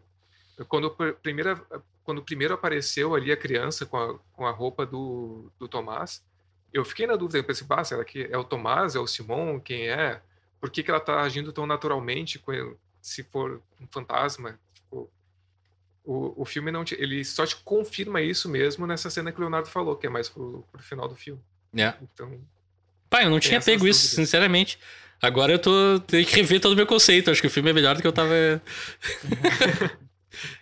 Pai, isso é É, muito tri. é, que, dá- é que dá a entender que, na verdade, ela. Que ele morreu acidentalmente, né? Sim. Que ele morreu acidentalmente, ele ficou preso dentro da casa. O cadáver dele ficou preso dentro da casa. é, no, no É. porão ali, né? É. Então, na, na é, E o porão é um- inclusive um lugar que antes, quando ele tá brincando com a mãe, ele fala: Ah, tu quer ver a casa do Tomás? E ela diz: Não, não, não, não vamos ver a casa do Tomás. Ela, eles têm uma, uma discussão ali. E a casa do Tomás a gente acaba descobrindo que é onde tem esse lugar, que tem inclusive o trinco, depois ela acha na brincadeira de, de caça ao tesouro. Uhum. Eu, eu acho uma- uma coisa, ah, uma cena que eu acho que vale a pena ressaltar, que eu acho que é um pouco premonitória, ah, é um foreshadowing, né? Que é quando o Simon tá falando com a Laura, acho que é mais no começo do filme, que eles começam a citar o Peter Pan mesmo. Uhum. E daí ele pergunta pra ela ah, se ele poderia ir pra Terra do Nunca. E ela diz que sim. E, e ele diz: Ah, e tu também pode ir pra Terra do Nunca. Daí ela fala: Não, mas eu sou muito ah, grande já, eu sou, Né. eu sou muito velha pra ir pra Terra do Nunca, Uhum. sabe? E, e isso é meio que um. É, isso amarra. É, É, o foreshadowing do final. É, muito legal. Inclusive, essa cena é bem bonita. Eles estão. O quarto do Simon dá vista pra um farol que tá desativado já faz anos. E o Simon pergunta: Ah, o farol não liga. E ela fala: Não, o farol liga uma luz invisível. E daí ela uh, usa. o- Não lembro. é que- Ela usa luz de cabeceira, né? Eu acho. Uma luz, não lembro se é uma lanterna ou o quê. Ah, é. Pra fazer É, um reflexo ela na janela. reflexo. E o Simon tem aquele momento mágico de ter visto a luz do farol passando. É bem. Eu acho uma cena bem Sim. bonita, inclusive, eu gosto. É, mas eu, eu vou, eu vou dizer agora. que Vai- Agora vai dizer que é brega. Não, não, não achei brega, mas eu me lembro quando eu assisti, eu pensei. Não sei se isso funciona dessa maneira. Não sei se vai colocar uma luz na janela e vai parecer que é a luz do farol do mesmo Ah, não. jeito. Então, assim, Abs- absolutamente não, mas eu, mas eu compro a poesia. Tipo, Comprou como é que ela sabia que ela. Ah, vou pegar isso aqui, vou fazer um reflexo e vai ficar perfeito. Super alinhado e ela consegue fazer, dar a impressão que passa, assim. Uh. É. Sim, sim. Tá, mas eu compro. É é porque é uma cena bonita, tá ligado? Daí, Ah, liberdade poética ali. é. Daí tá, ela tem esse momento com o, o Tomás barra Simon barra Tomás, que trancaram no banheiro, ela tem um chilique, a festa é meio que arruinada, acho que ninguém vai deixar sua criança com essa, com essa família, desculpa. E Simon sumiu, a gente não sabe o que aconteceu, e se passam seis meses, a gente vê daí no futuro, no futuro não, agora no tempo atual, seis meses depois, eles têm um, aí, tipo aqueles quadros, é, isso é uma coisa pra mim é mais fantástica do filme, mais exagerada e não precisava. Que eles têm aqueles quadros de conspiração policial, assim, com a foto Ah, da criança, com fotos, coisinhas, né? é. Fica, cara, Sim. Ok, tu tá procurando filho, ótimo, mas ninguém faria isso, né? Pelo amor de Deus. Não, sim, o marido faz isso com, ele, com empenho super É, organizar aquilo, mas ele não bota isso em prática também, né? Convenhamos. sim. O que não faz sentido, porque ele orga- organiza tudo aquilo, mas ele é sempre o cara que diz, ah, o- ele desapareceu, não tem mais o que fazer, sabe? Ele, tem- ele meio que tem essa posição, assim, meio de aceitar, né? É, ele rapidamente já aceita e já quer seguir com a vida, né? Rapidamente não, já são seis meses, mas ela É, não. rapidamente. É, rapidamente. Ela. E de, de fato, ela não tá. Ela não passou nesse estágio ainda, ela sequer aceitou que o Simon sumiu ainda. Que acho que é a, a- talvez a resposta mais humana, mais comum. Que acho que aqui eu teria também. Se uma criança que some, eu ficaria muito tempo encasquetado com isso. E daí tem a cena, uma cena super randômica, eles vão. Ela tá andando de carro com o marido na cidade. E daí ela vê a, a Benigna na rua. E daí pessoas que estão em casa, que estão nos ouvindo, não façam isso, tá? Ela para o carro, ela desce e grita no meio da rua: Benigna! A mulher, obviamente, de surpresa, para, olha pra ela e é atropelada por um caminhão imediatamente. Um ônibus, eu acho. E daí tem outra cena bizarra, que é o, o marido dela, da, da Laura, que é o Carlos, que é médico, vai prestar primeiros socorros. E ele faz até respiração boca a boca, sai com a boca ensanguentada e tal. Mas depois corta pra Benigna ela não tem maxilar sequer. É. Como é que, o- como, como é que funciona esse boca a Ah, boca, pior, gente? né? Pi- Pior, cara, eu não tinha conta disso. É um boca-língua, na verdade. É verdade, né? É. Essa Não, cena mas- é, bem- mas- é bem impactante. Tá? Mas, É. Tem, um jumpscare ali. eu, eu acho que essa, essa cena com a Benigna, pra mim, ela também tem um problema, porque quando ela, no momento que ela foi atropelada, me passou a impressão de tipo, ah, isso não foi um acidente, sabe? Isso foi algum fantasma que causou isso, foi algum demônio que causou isso, foi alguma maldição que causou isso, sabe? Uhum. Porque, é uma porque senão seria uma coisa completamente aleatória. Mas É muito aleatória aquela parte. do filme, mas pela lógica do filme, é uma coisa completamente aleatória. É. Não, não, não, não foi uma criança fantasma ali empurrou o caminhão em cima da Benigna. Foi uma coisa que só aconteceu, assim. É, foi literalmente a Laura gritar, ela parou no meio da rua e puf. É, e daí ficou uma coisa meio forçadona, assim, eu achei. Só que daí a Benigna tá, tá empurrando um carrinho de criança, né? Nesse carrinho É. tem uma, um boneco, né? O boneco do Tomás, acho, não? Acho que é. Ou- Eu acho que é. Tem, que é. tem uma relação com as crianças, assim. E daí, essa personagem da Benigna, cara, pra mim. Eu não sei se funciona, na verdade. É, eu Que- acho que ela poderia ser melhor desenvolvida, porque, tipo, ela é a. a- na verdade, ela é o- a geradora de todo aquele conflito, né? De toda aquela a situação dos, do- das crianças, né? Tipo. E, e, e tu não sabe direito as motivações, né? Tu não sabe. Quer dizer, mo- motivações. Tu não sabe nada sobre a personagem, tipo. Sabe? Ela só. Ela simplesmente. Não sei. Por quê? Só porque. É, não sabe a gente É, depois a gente descobre que, que as outras crianças caçoavam do. eh, do Tomás e deixaram ele naquela gruta e a gruta encheu de água e ele morreu. É, eu acho que inclusive tiraram- é numa das cenas que vem em seguida agora.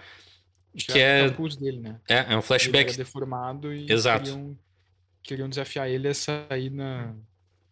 Sair na luz do sol. Ele- sair pra, Ele parecia o Bagu até, na verdade. capuz, ele não teve coragem. Tem, cara, tem uma cena. Só- só sim, pra eu- E tem uma cena nesse filme que é completamente sinistra, né? Que É, a? Laura com Ah, sim, olha- Super 8, aham. filme Super 8. Ela tá assistindo o filme Super 8 pro- projetado na parede, vendo imagens do Tomás, e essas imagens do Tomás tem, tem um áudio, que é o áudio, é o áudio do filme em si, mas é uma música também muito parecida com Sinistra. Sim, tem É muito a vibe. É. Muita vibe, muito total. Não, só, só para eu explicar que, cara, não, obviamente nada eh, explica o que a Benigna fez, nada, eh, não tem porquê, não tem, não tem justificativo pela Justificativo. atrocidade que ela cometeu. Só que simplesmente o filme diz, ah, ela fez isso. Tá, tipo, É, o filme sabe, é retrata. coisa- O filme acaba retratando ela como um monstro e não nos dá mais nada, assim. Já- Ok, ela é, um monstro. exato, isso. E ela se faz passar por assistente social como, não sei. É, sabe? Tem, e aí tem várias, de novo, vários pulos de lógica que não necessariamente. Se um desses acontece, acontecesse só, não seria problema. Mas como no acúmulo, o efeito. O Lugar Silencioso, que pra mim é um filme desse, assim, também. tem um acúmulo de problemas de lógica que meio que acaba machucando o filme um pouco. É, é uma personagem mal desenvolvida. Tipo, É, basicamente. e o filme joga toda uma responsabilidade pra cima dela só pra ter, assim, pra onde jogar, sabe? Sim. Ah, Essa cena tem uma curiosidade, a cena do atropelamento e da mandíbula. Que até eu vou recomendar. eh, Eu estava pesquisando sobre o filme. Tem uma entrevista recente, acho que do ano passado, do Bayona e da atriz que faz a Laura e do ator que faz o Simon. Ah, que eu acho que já Uhum. deve estar com uns 20 e poucos anos, o, o- Ah, legal. o ator. Sim. E, e eles, é, é, eles revendo cenas, ah, principais cenas do filme, muitos anos depois, assim, os, os três juntos e conversando sobre. E essa é uma dessas cenas. E daí ele fala que na época a atriz que fazia a Benigna, que fez a Benigna, ela não tinha muito conhecimento do- dos procedimentos de CGI, né, de como é que funcionava o, o CGI. E essa cena do, da mandíbula aberta, ela é feita parte dela em CGI, parte é efeito prático da maquiagem Uhum. a, a parte da mandíbula embaixo, mas a parte interna, a parte que tem que mostra a língua Sim. e tal, a parte interna da boca, ah, ela tava com uma, uma maquiagem verde, eh, tipo uma coisa verde para poder colocar tipo um, um croma, né? Tipo fazer o CGI em cima daquele, daquele fundo verde. Então ela ficou com uma maquiagem muito esquisita e ela não estava entendendo por que, que tinha um troço verde na, na boca dela. O que, que qual é o sentido Coitada. disso aí? Ela... e ela teve que tipo sair para para ir nos lugares e Sim. fazer almoçar e fazer lanche com aquela Com a maquiagem, maquiagem verde. e as pessoas olhando Ah. para ela.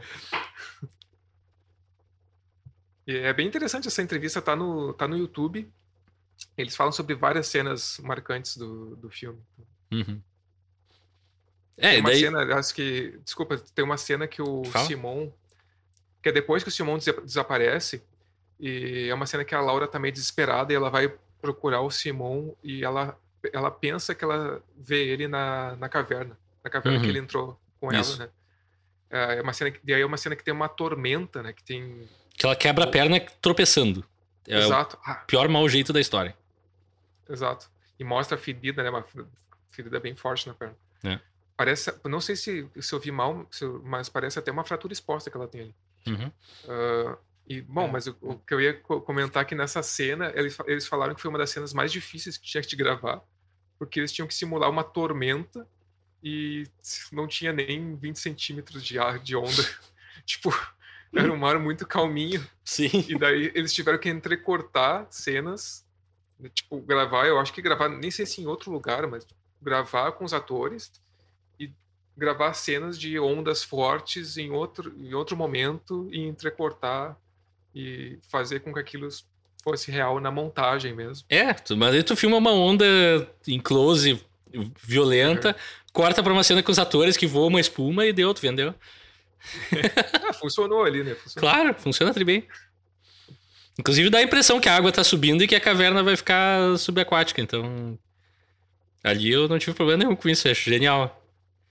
É, só, só curiosidade para o pessoal Muito entender tri. a magia do Daí, tá, é, é, eventualmente a gente descobre que a Laura era criança lá, tava com as crianças e tal. E tinha uma pessoa no, no orfanato que ela não lembrava, que é Benigna Jovem. Que também é uma coisa meio, oi, como assim? Ela simplesmente esqueceu da. Enfim. Uma atendente É, que a trabalhou lá por um não tempo. trabalhou muito tempo no orfanato. É. isso. Mas é. É, ela fechou o orfanato. Ela fechou o orfanato? Isso, isso eu não lembro. Sim, ela tá- não tem mais criança, né? Que a gente vai fazer com o orfanato. Ah, tá, sim, sim. sim. Daí a Laura eventualmente vai pra um evento de, de sobrenatural pra tentar contactar os, os espíritos e tal.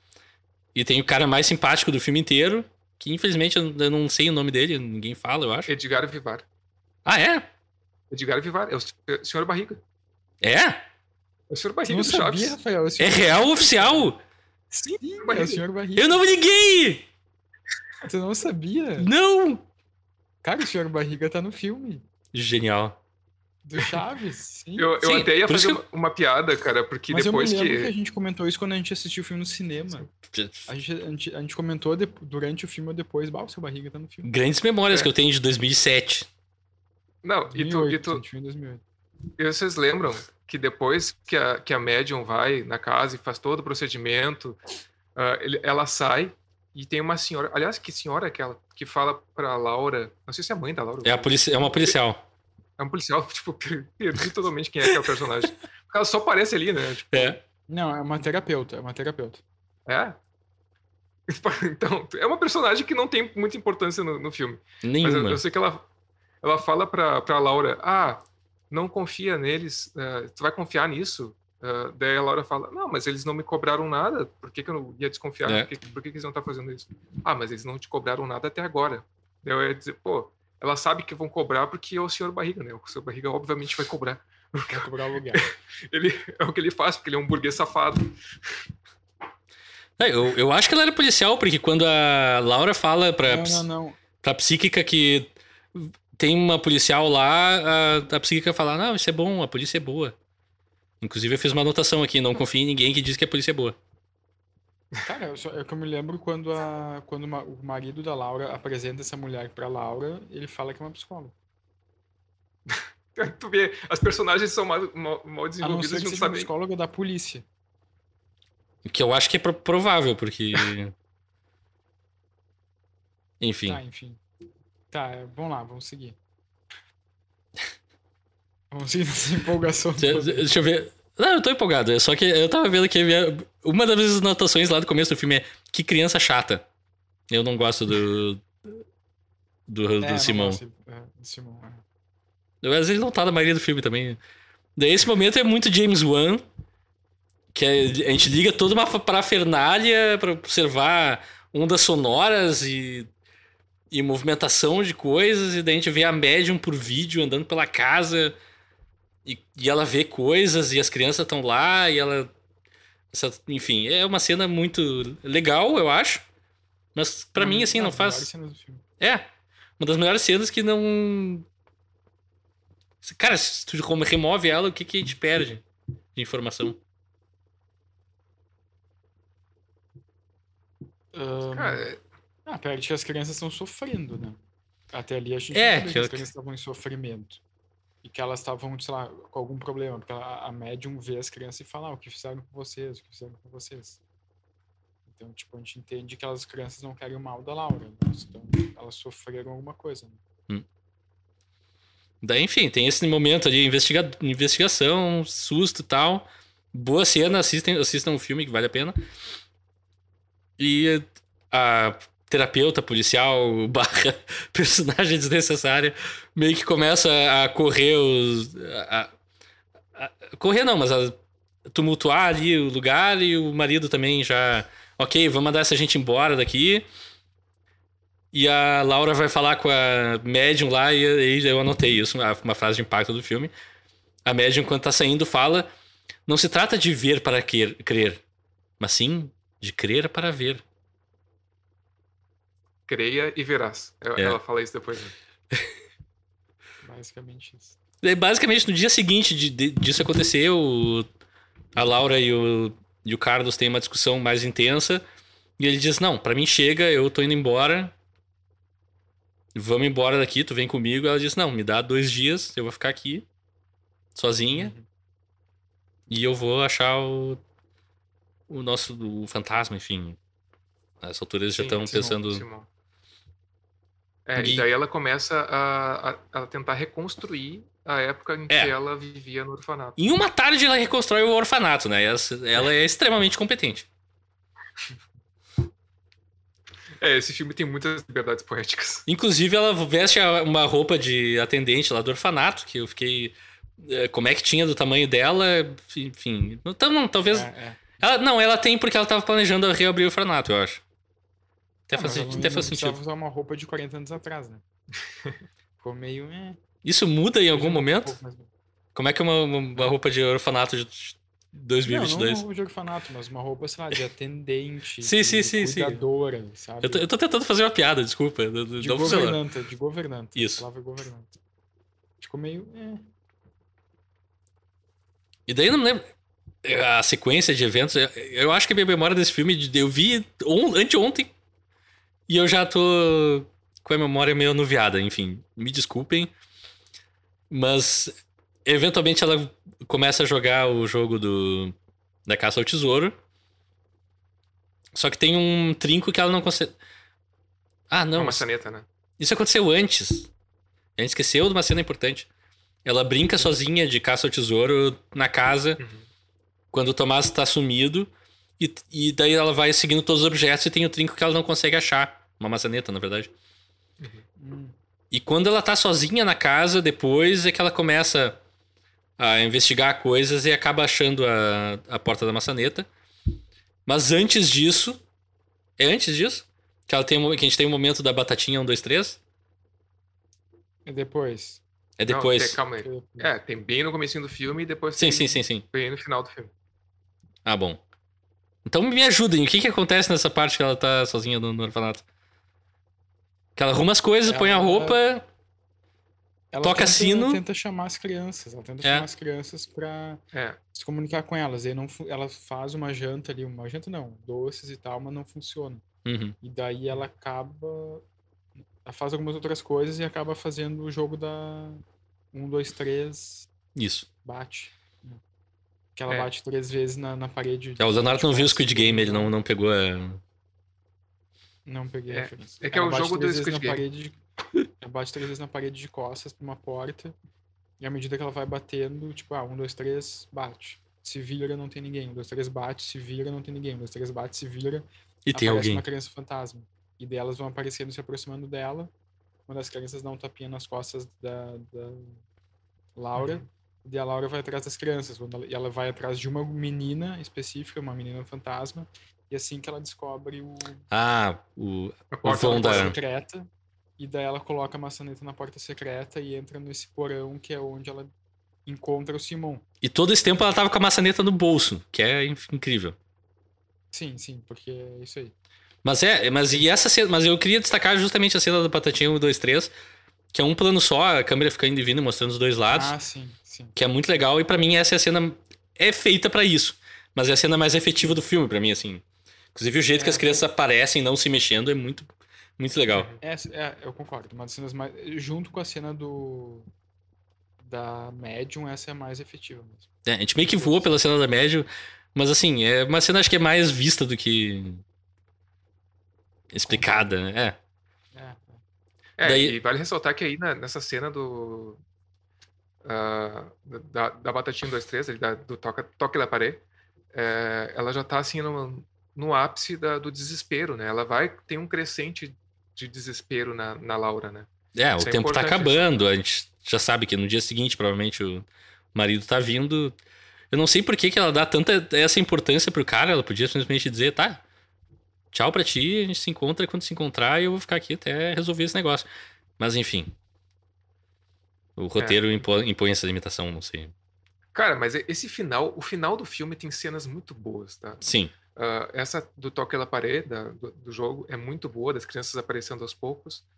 E a cena que ela encontra o Tomás, do, que ela encontra o Simon também é muito boa, é muito forte. É, eu queria justamente entrar pra essa cena agora. Que daí ela desce lá no porão e. E o porão a gente acaba meio que descobrindo que é onde o Tomás. Eu não, não, eu não lembro qual é a relação do Tomás com o porão, na verdade. Alguém lembra especificamente? Acho que era meio que pra ser a casa do Simon, assim, né, onde ele ia. Do Tomás, né? Do Tomás. Ah, o Tomás, eu acho que era onde ele ficava escondido, onde ele ficava morando, digamos, longe das crianças, não sei. Eu não sei também. Eu, na verdade, eu fiquei pensando que essa, na verdade, seria uma, um lugar pra onde a, a Benigna levaria as crianças antes de. ou onde ela matava de fato. Porque depois. Tem uma cena antes disso que a Laura acaba descobrindo os corpos da criança, das crianças dentro da, de uma parede na. Uhum. ah, Sim, na, na oficina. na oficina na lá oficina- fora, isso, Sim. que, onde ela tinha encontrado a Benigna antes, a pá, coincidentemente. A Benigna provavelmente estava lá para se livrar das provas. E eu acho que é isso, é que a Benigna levava as crianças ali para aquele quartinho, fazia o que, sei lá o que ela fazia, não fica claro no filme. E ou assassinava elas ali, ou enfim, não, eu- é a minha teoria, assim. Uhum. É, é que eu não lembro do filme mostrar alguma cena Não, não mostra. ali. Não mostra, não mostra em absoluto. A única, a única pista que a gente tem é que o, o Simon fala lá pro começo, no começo do filme, quando ele quer mostrar o quarto pra, pra Laura, ele fala: Ah, tu quer ver o quarto do Tomás? E é só. Ah. Uhum. É a única pista que a gente tem. Sim. E quando ela chega lá, ela vê um corpo que a gente acha que é o corpo do Tomás. E como vocês falaram antes, ela tira a máscara e a gente vê o corpo do Simon, assim, definhado em vida, morto já.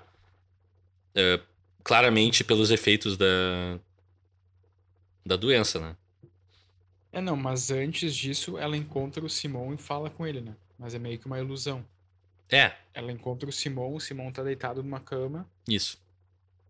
ele, ele se levanta e, e- Só que ele tá super bem, né? Ele parece super saudável pra alguém que tava desaparecido há seis meses. Hum.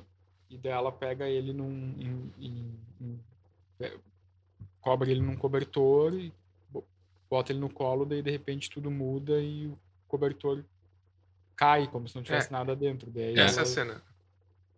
Daí essa ela vê que, cena na é verdade, tem o corpo do, do Simão ali no, no canto. Né? Uhum, isso. Ele é assassinado. Assassinado não, ele Não, ele só morreu. Com, é, mo- morreu com o capuz. E o capuz que ele tá usando é o capuz do Tomás. Essa Mas cena eu, co- Desculpa, É, não, é eu que daí cena eu é muito forte. que eu não entendi. Sim, é, é, é bem forte. É bem forte. Eu me lembro- Eu disse bonita, mas não é exatamente bonita. Ela é forte, é impactante visualmente, sabe? Porque a, é, eu o, que, que me impactou dela se eu- eu transforma. Vez. É. Mas eu confesso que eu não entendi muito a lógica da cena. Eu não entendi, tipo, ela vê ele vivo e depois percebe que ele tá morto. Ela tem o que que acontece? Ela- Cara, ela eu acho que ela aí ela já tá no ápice da. Talvez ela já esteja meio que talvez É, delirando ali, sabe? Eu acho que é, uma, é um Mas- pouco de delírio. Ou Sim, ela vê o mas daí fantasma já- do Simão mesmo. Que eu É, acho que é o pode que. ser. É, pode ser também. E- ah, uma coisa que vale ressaltar é que o Simon ele caiu da escada, né? Porque mostra Isso. a escada É, é quebrada. verdade. E tem um Sim. ruído, né? Ela escuta. Hum. Tanto que tem um flashback depois dela escutando Sim, a e, queda dele. É, eu esque- eu esqueci de. Eu ah, passei batido por isso. Fica entendido que no dia que o Simon desapareceu, ela, sem querer, mexeu nos, nas coisas ali da, da- do, do quartinho debaixo da escada e trancou a porta. E daí o Simon cai da escada e quebra o pescoço, enfim. Uhum. Mas a gente também vê que Ele ele tá cons- com a- a- o rosto não dele consegue- tá bem. Ele não consegue sair mais do quartinho. É. Sim. Daí ela começa a tomar uma. Ela toma uma overdose de pílulas. E daí as Nossa. crianças vêm falar com ela e tá todo mundo feliz na Terra do Nunca. Sim, ela morre e se junta a elas, né? É, então, essa cena eu achei. Ah, essa cena eu acho que é a cena mais triste do filme. Pra mim, muito impactante essa cena da. Que ela.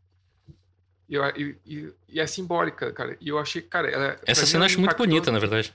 É muito bonita e forte, Sim. triste, tudo ao mesmo tempo, sabe? É um, um misto de. É, horror gótico. Total, assim. É.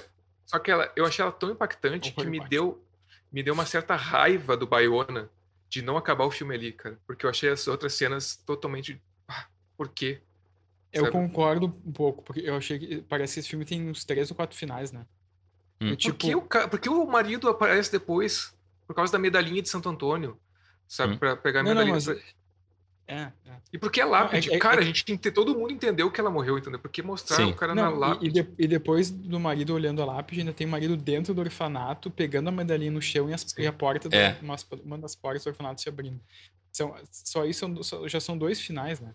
É. Tipo, o marido na lápide, o marido dentro do orfanato, e antes tem a, a, a Laura encontrando o fantasma do Tomás, a Laura se matando e reencontrando as crianças como fantasmas, e mais essas duas É. com o marido. Pra mim, esse é o final, porque, sinceramente, tentar dar, dar um desfecho dramático pra esse personagem do pai, que é tão antipático o filme inteiro. Tipo, eu não. É. Em nenhum momento eu gostei desse cara. E tentar me vender que ele tá sentindo alguma coisa. sequer- É. Sinceramente, não me importo. Eu, pra mim, realmente, o filme termina quando uh, ela tá com as crianças ali, que é a parte importante É, e realmente deveria ter. Deveria acabar ali. E essa me- questão da medalhinha de Santo Que as crianças, Antônio- inclusive. Peraí, você só desculpa rapidinho. Não. Que é uma, a parte pra mim que é legal, que fecha a cena.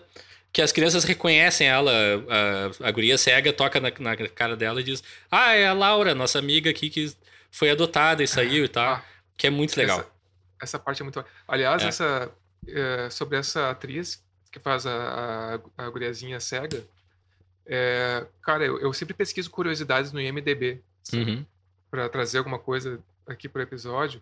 E eu, eu encontrei uma curiosidade no IMDB que foi assim uma das ah, uma das histórias mais fortes assim, mais impactantes que que eu já li ali, né, do- dessas dessas curiosidades que eu trago, que é o seguinte, o, o roteirista desse filme, que aliás, deixa deixa aqui eu pegar o nome dele.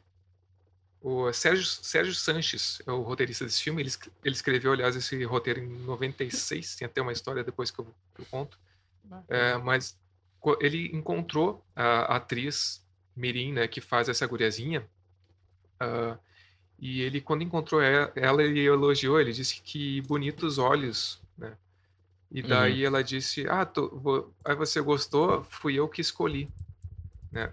Porque essa guriazinha, ah, pelo menos pelo que diz aqui no IMDb, ela foi diagnosticada muito cedo, desde muito cedo, com uma doença degenerativa nos olhos que ia deixar ela cega, né? Que já se sabia que deixaria ela cega.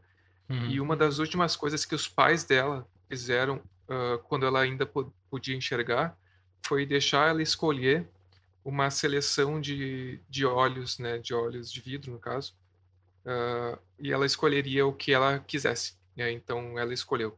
Essa, essa Uau. história me chamou bastante atenção. assim. Forte.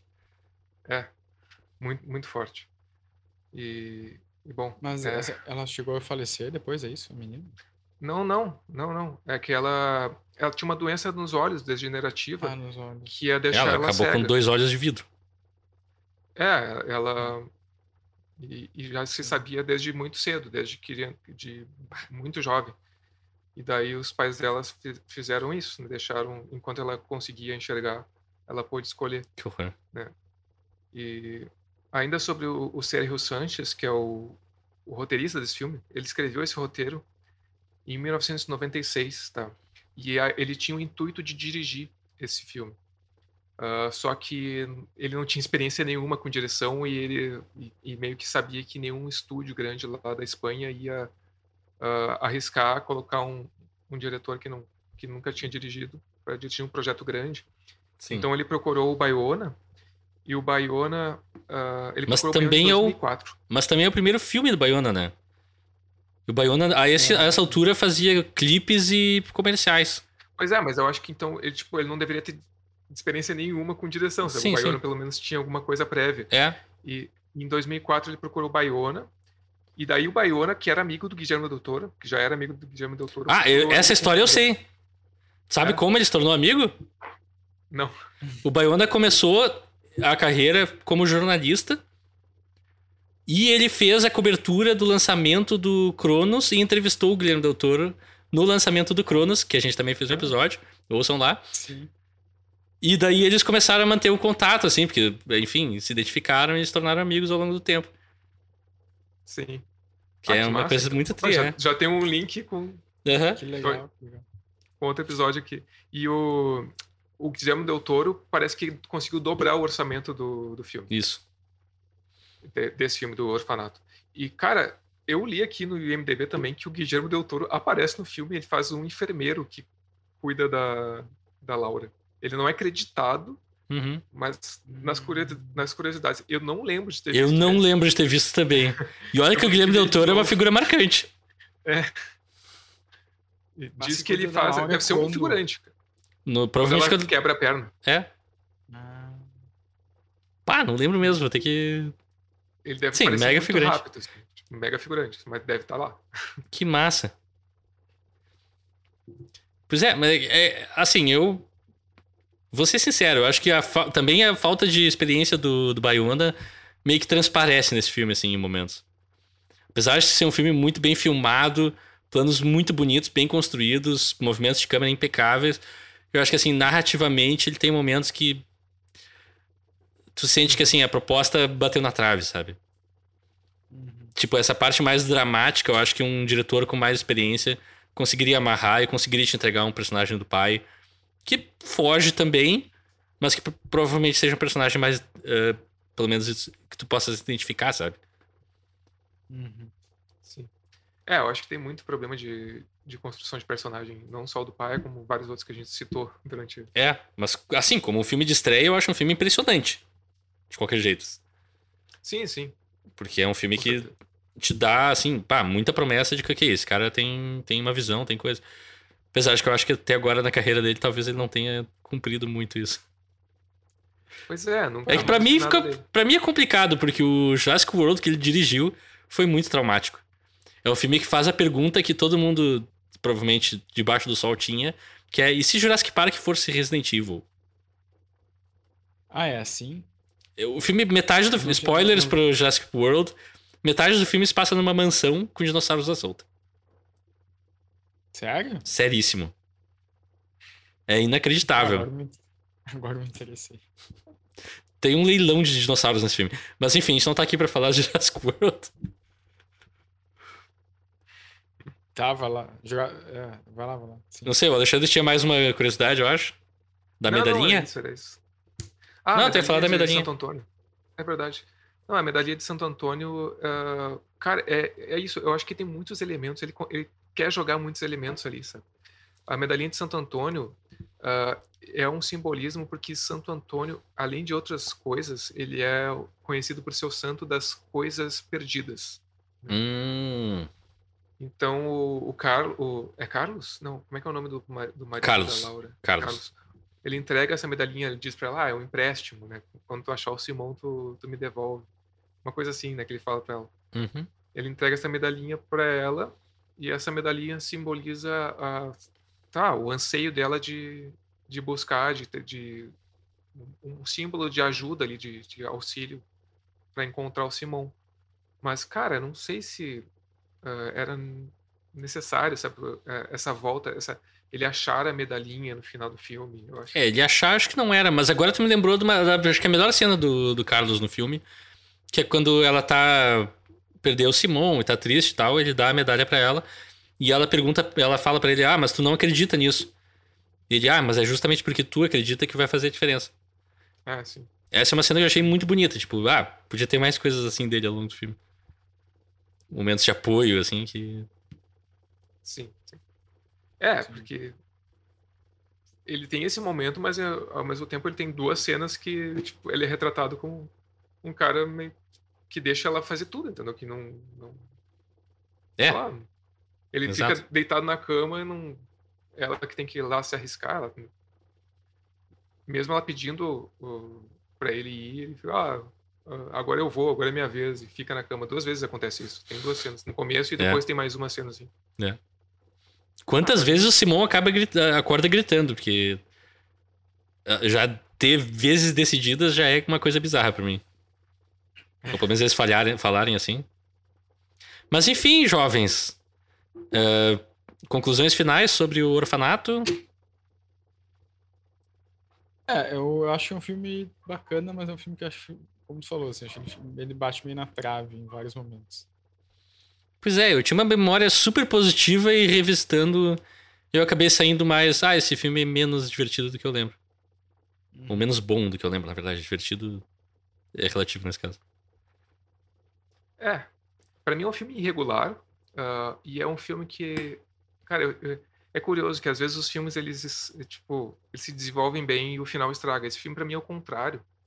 Ele é, para mim ele é muito irregular no desenvolvimento e o final dele pra mim engrandece um pouco. assim, Outra semelhança com o Silent Hill. É verdade.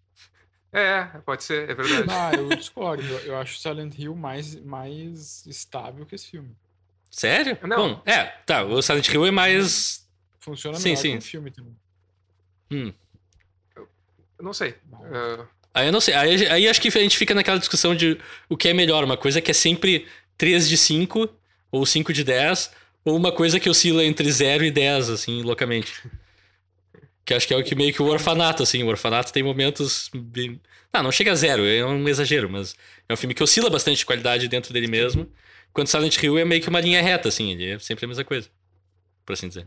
Não, mas pra mim o Silent Hill é sempre, digamos, o- nota 8. O orfanato não, não chega. Ah, o- eu, cara, Silent Hill funciona melhor, na minha opinião, funciona melhor como filme, do, do começo ao fim, assim. É, eu não queria fazer o Silent Hill versus Orfanato, mas tô gostando da conversa. Pois- Cara, sabe que eu tinha pensado nisso? E pra mim, pra mim eu ia dar a mesma nota que eu dei pro Silent Hill pra esse filme. Sério? filme. Aham, porque eu acho que as cenas que funcionam desse filme me pegaram muito, assim. Hum. Ah, talvez até mais que as cenas que Sim. mais funcionam no Silent Hill. É, isso que eu acho. Eu acho que os Só pontos que- altos do Orfanato são mais altos que todo Silent Hill. Ah, eu, eu não, eu não acho, eu não acho. Acho o terror, o terror de Silent Hill funciona bem melhor que, que qualquer terror que tenha no orfanato. Ah, ah, não. Tipo, É, a cena da guriazinha dançando no sangue é talvez melhor que qualquer coisa que tem no Orfanato. É, é, eu, é, são terrores diferentes também, né? Sim, sim. O Silent Hill é um terror mais gore, até mais, tipo, explícito. É, não, o Orfanato tenta seguir a tra- tradição de Lógico. terror gótico, que é uma coisa mais psicológica, uma coisa mais sentimental. É mais uma mistura de drama com terror. Sim, sim. Não é tanto É, eu- focado em sustos, Eu necessariamente. concordo com o Leonardo com a- no sentido de que, pra mim, o Silent Hill ele é um filme bem mais regular e com um conceito eu muito mais firme. Um conceito muito mais, ah, muito mais firme. T- Dá pra ver de- desde o começo do filme. Não que ele não tenha as suas idas e vindas. Sim, ali, sim. Plano de, ar- de arbusto no final do filme e tal. Mas, Por quê? mas eu acho que, cara, dá pra ver um conceito, dá pra ver esteticamente, como a gente falou naquele episódio. Ele é linear, tem. Pô, eu achei muito bom. E pra mim, esse, o Orfanato realmente ele é um filme de. Um, assim. Picos e Altos. vales. É, vários. Se fosse um gráfico, ia ser picos, lá, altos e baixos. Uhum. É, hum, tanto que. Mas assim, o final pra- do filme me ganhou muito e poderia Eu ser ainda melhor se também. não tivesse. Se não tivesse aquelas duas últimas cenas, É, poderia ser concordo. melhor. E o setup, pra mim, o setup pro final e o final. Raramente eh, foreshadow e entrega funcionam tão bem quanto nesse filme, pra mim. Que toda a história da, da- do Peter Pan e da Terra do Nunca, e depois a gente ter a, a amarração no final, achei muito bem Sim. feito.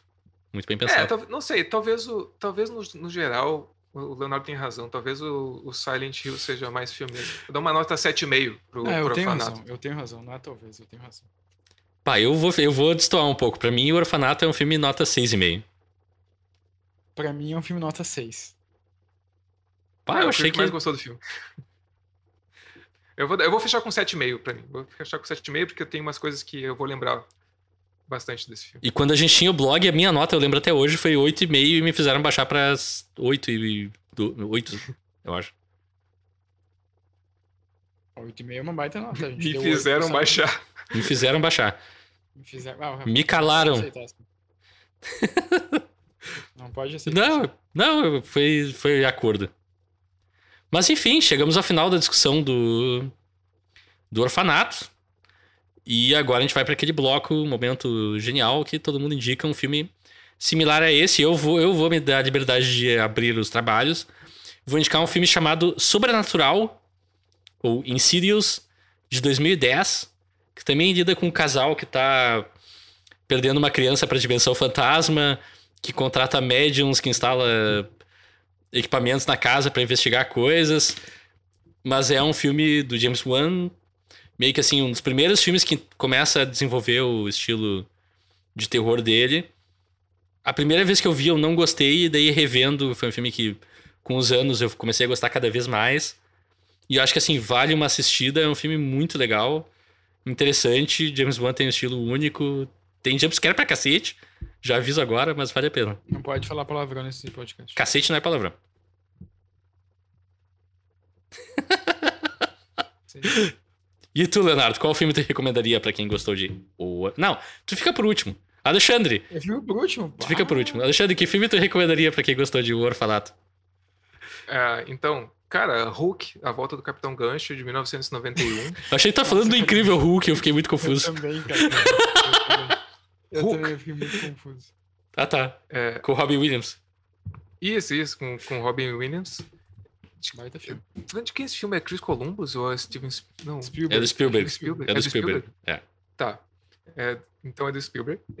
É com o Dustin Hoffman como Capitão Gancho e com o Robin Williams, né? Que faz o, o Peter Pan. É, cara, pra mim é um dos filmes mais nostálgicos que tem da minha infância. Ele tem essa coisa lúdica, fantasiosa, né? Da, da Terra do Nunca. E, cara, eu, eu sempre lembro com muito carinho, vi várias vezes, é um dos filmes que eu mais via quando era criança. E, sim, logicamente o, o Orfanato ele faz uma, uma referência direta a Peter Pan e, Uhum. e me lembra, assim, muito desse, desse clima, sabe, da, da, da Terra do Nunca. É, então, ah, fica a recomendação se vocês nunca viram. E quando tu, tu se torna adulto o suficiente pra voltar pra Terra do Nunca ou não. É, tem essa discussão, né? É. Que, que, porque no filme do, do, Peter, do Peter Pan, esse, no, no Hulk, o Robin Williams já tem mais idade, né? Já É. tem, não, não sei quanto, tem seus 40 e poucos anos, talvez, ou 30 e tantos.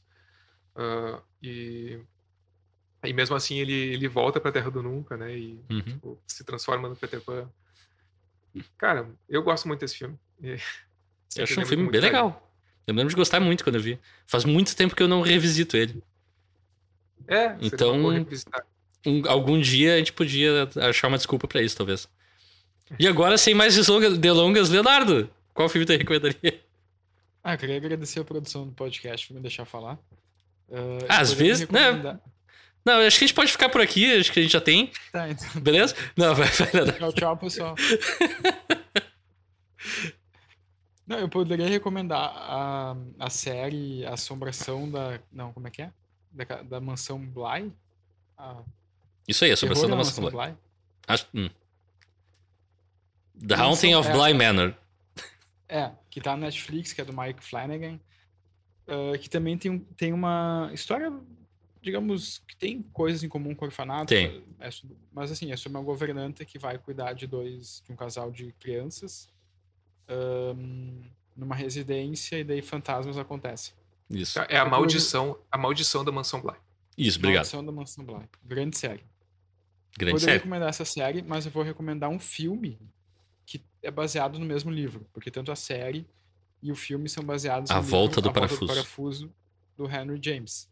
Tem um filme de 1961 chamado Os Inocentes, dirigido pelo Jack Clayton com a Deborah Kerr, também baseado nesse livro do Henry James e é uma baita adaptação, assim, é um filme dos anos 60, bem assustador Massa. bem assim psicológico é meio que um clássico eu super recomendo então a minha a minha recomendação é Os Inocentes também tem um filme mais recente que acho de 2019 que também é, é da, baseado no mesmo livro do Henry James Ah, mas é- esse eu detestei. sim esse, ah, tu, tu assistiu também né? Assisti. é que é com o Finn Wolfhard É. que não é não funciona muito bem esse filme Infelizmente não. mais ou menos mais ou menos mais ou menos Hum. tá enfim essa é a minha sugestão Os Inocentes de 61 E, para finalizar, mais uma vez, ahn, a gente está seguindo uma sequência lógica em que cada pessoa tem uma- um turno, cada um tem seu turno, de escolher um filme. Semana passada, semana passada foi o Alexandre que escolheu o Orfanato que a gente viu hoje. E o próximo turno agora é do nosso amigo Leonardo Wittmann. Leonardo, nos dá uma pista do filme que tu escolheu. Que a gente vai tentar descobrir. Tá, eu- em primeiro lugar, eu tenho que dizer que foi difícil, tá? Escolher, encontrar o- alguma conexão. Uhum. Ahn, embora, por exemplo, agora pensando, eu poderia ter sugerido que a gente visse Os Inocentes, né? Podia, Podia ter sugerido isso, né? podia. Mas não, agora eu não, não, não vou, não vou, não vou dar pra trás agora. Não vou dar pra trás. Eu pensei em algumas opções. Tá, enfim, a pista inicial é um filme de 2010. Ano nunca vai me ajudar, cara. Eu errei no, o ano desse filme na abertura. É verdade, é verdade. É um filme com o Benício Del Toro. Sicário. Nossa, cara de 2014, eu acho. De novo, ano não quer dizer nada. Não, não vale olhar no IMDB, o Alexandre olhando no IMDB, eu acho. Não, É, eu tô vendo pelos teus óculos, Alexandre.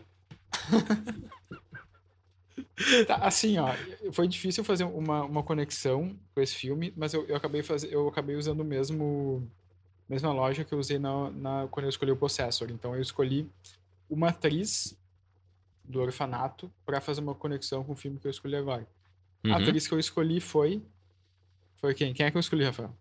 Não sei, eu não lembro o nome per- os desse filme. personagens Tá, não, mas as personagens do orfanato. Quem eu escolhi?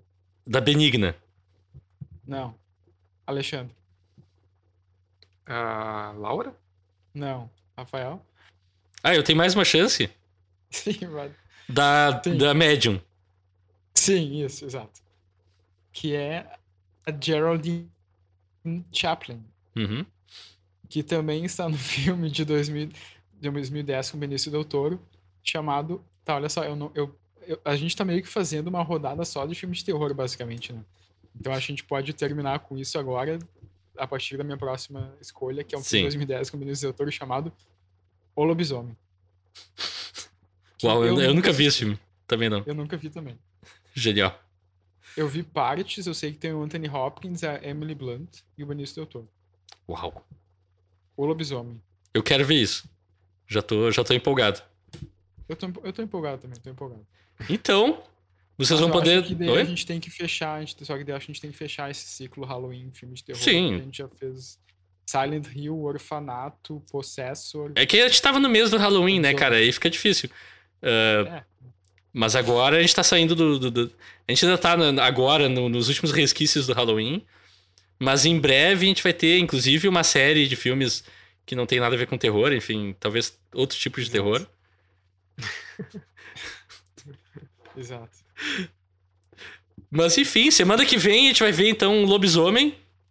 Preparem seus, cora- pre- preparem seus corações, pescoços e não olhem lu- lua cheia. Até lá, no- ah, vocês podem nos seguir no Twitter, em arroba quero ver podcast. Vocês podem nos seguir no Instagram, em arroba eu quero ver o filme. Você pode nos mandar um e-mail para eu quero ver o filme, arroba gmail.com. Você pode nos assistir no YouTube, em eu quero ver o filme, ou youtube.com barra eu quero ver o filme. Nos sigam, deem likes, cliquem nos botões, recomendem para amigos e inimigos. Ah, ah, ah, Comentem nos Léo. Wittmann, Léo Wittmann, é Léo Wittmann W2 Não cheguei lá ainda.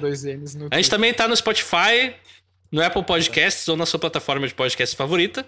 Se a gente não tiver, avisa lá. Nos deem cinco estrelas, por favor. Eh, qualquer coisa abaixo de cinco não vai funcionar lá, então tem que ser cinco estrelas especificamente. A gente agradece. Tu pode me seguir no Twitter em arroba Rafael underline Coelho, Alexandre Arroba AL underline Rossi. e Leonardo Wittmann. Eu já falei antes. Não, mas agora é hora de falar. Ah, eu vou só Léo cortar Wittmann. teu áudio e e encaixar aqui. Tá, tá, beleza. Não, fala. Eu não vou fazer isso, é muito Léo trabalho. Wittmann. Léo Wittmann. Wittmann é W2Ts, MA2Ns no Twitter. E até semana que vem, abracem todos os fantasmas que vocês verem nas ruas. E não gritem pras pessoas pararem no meio da rua também.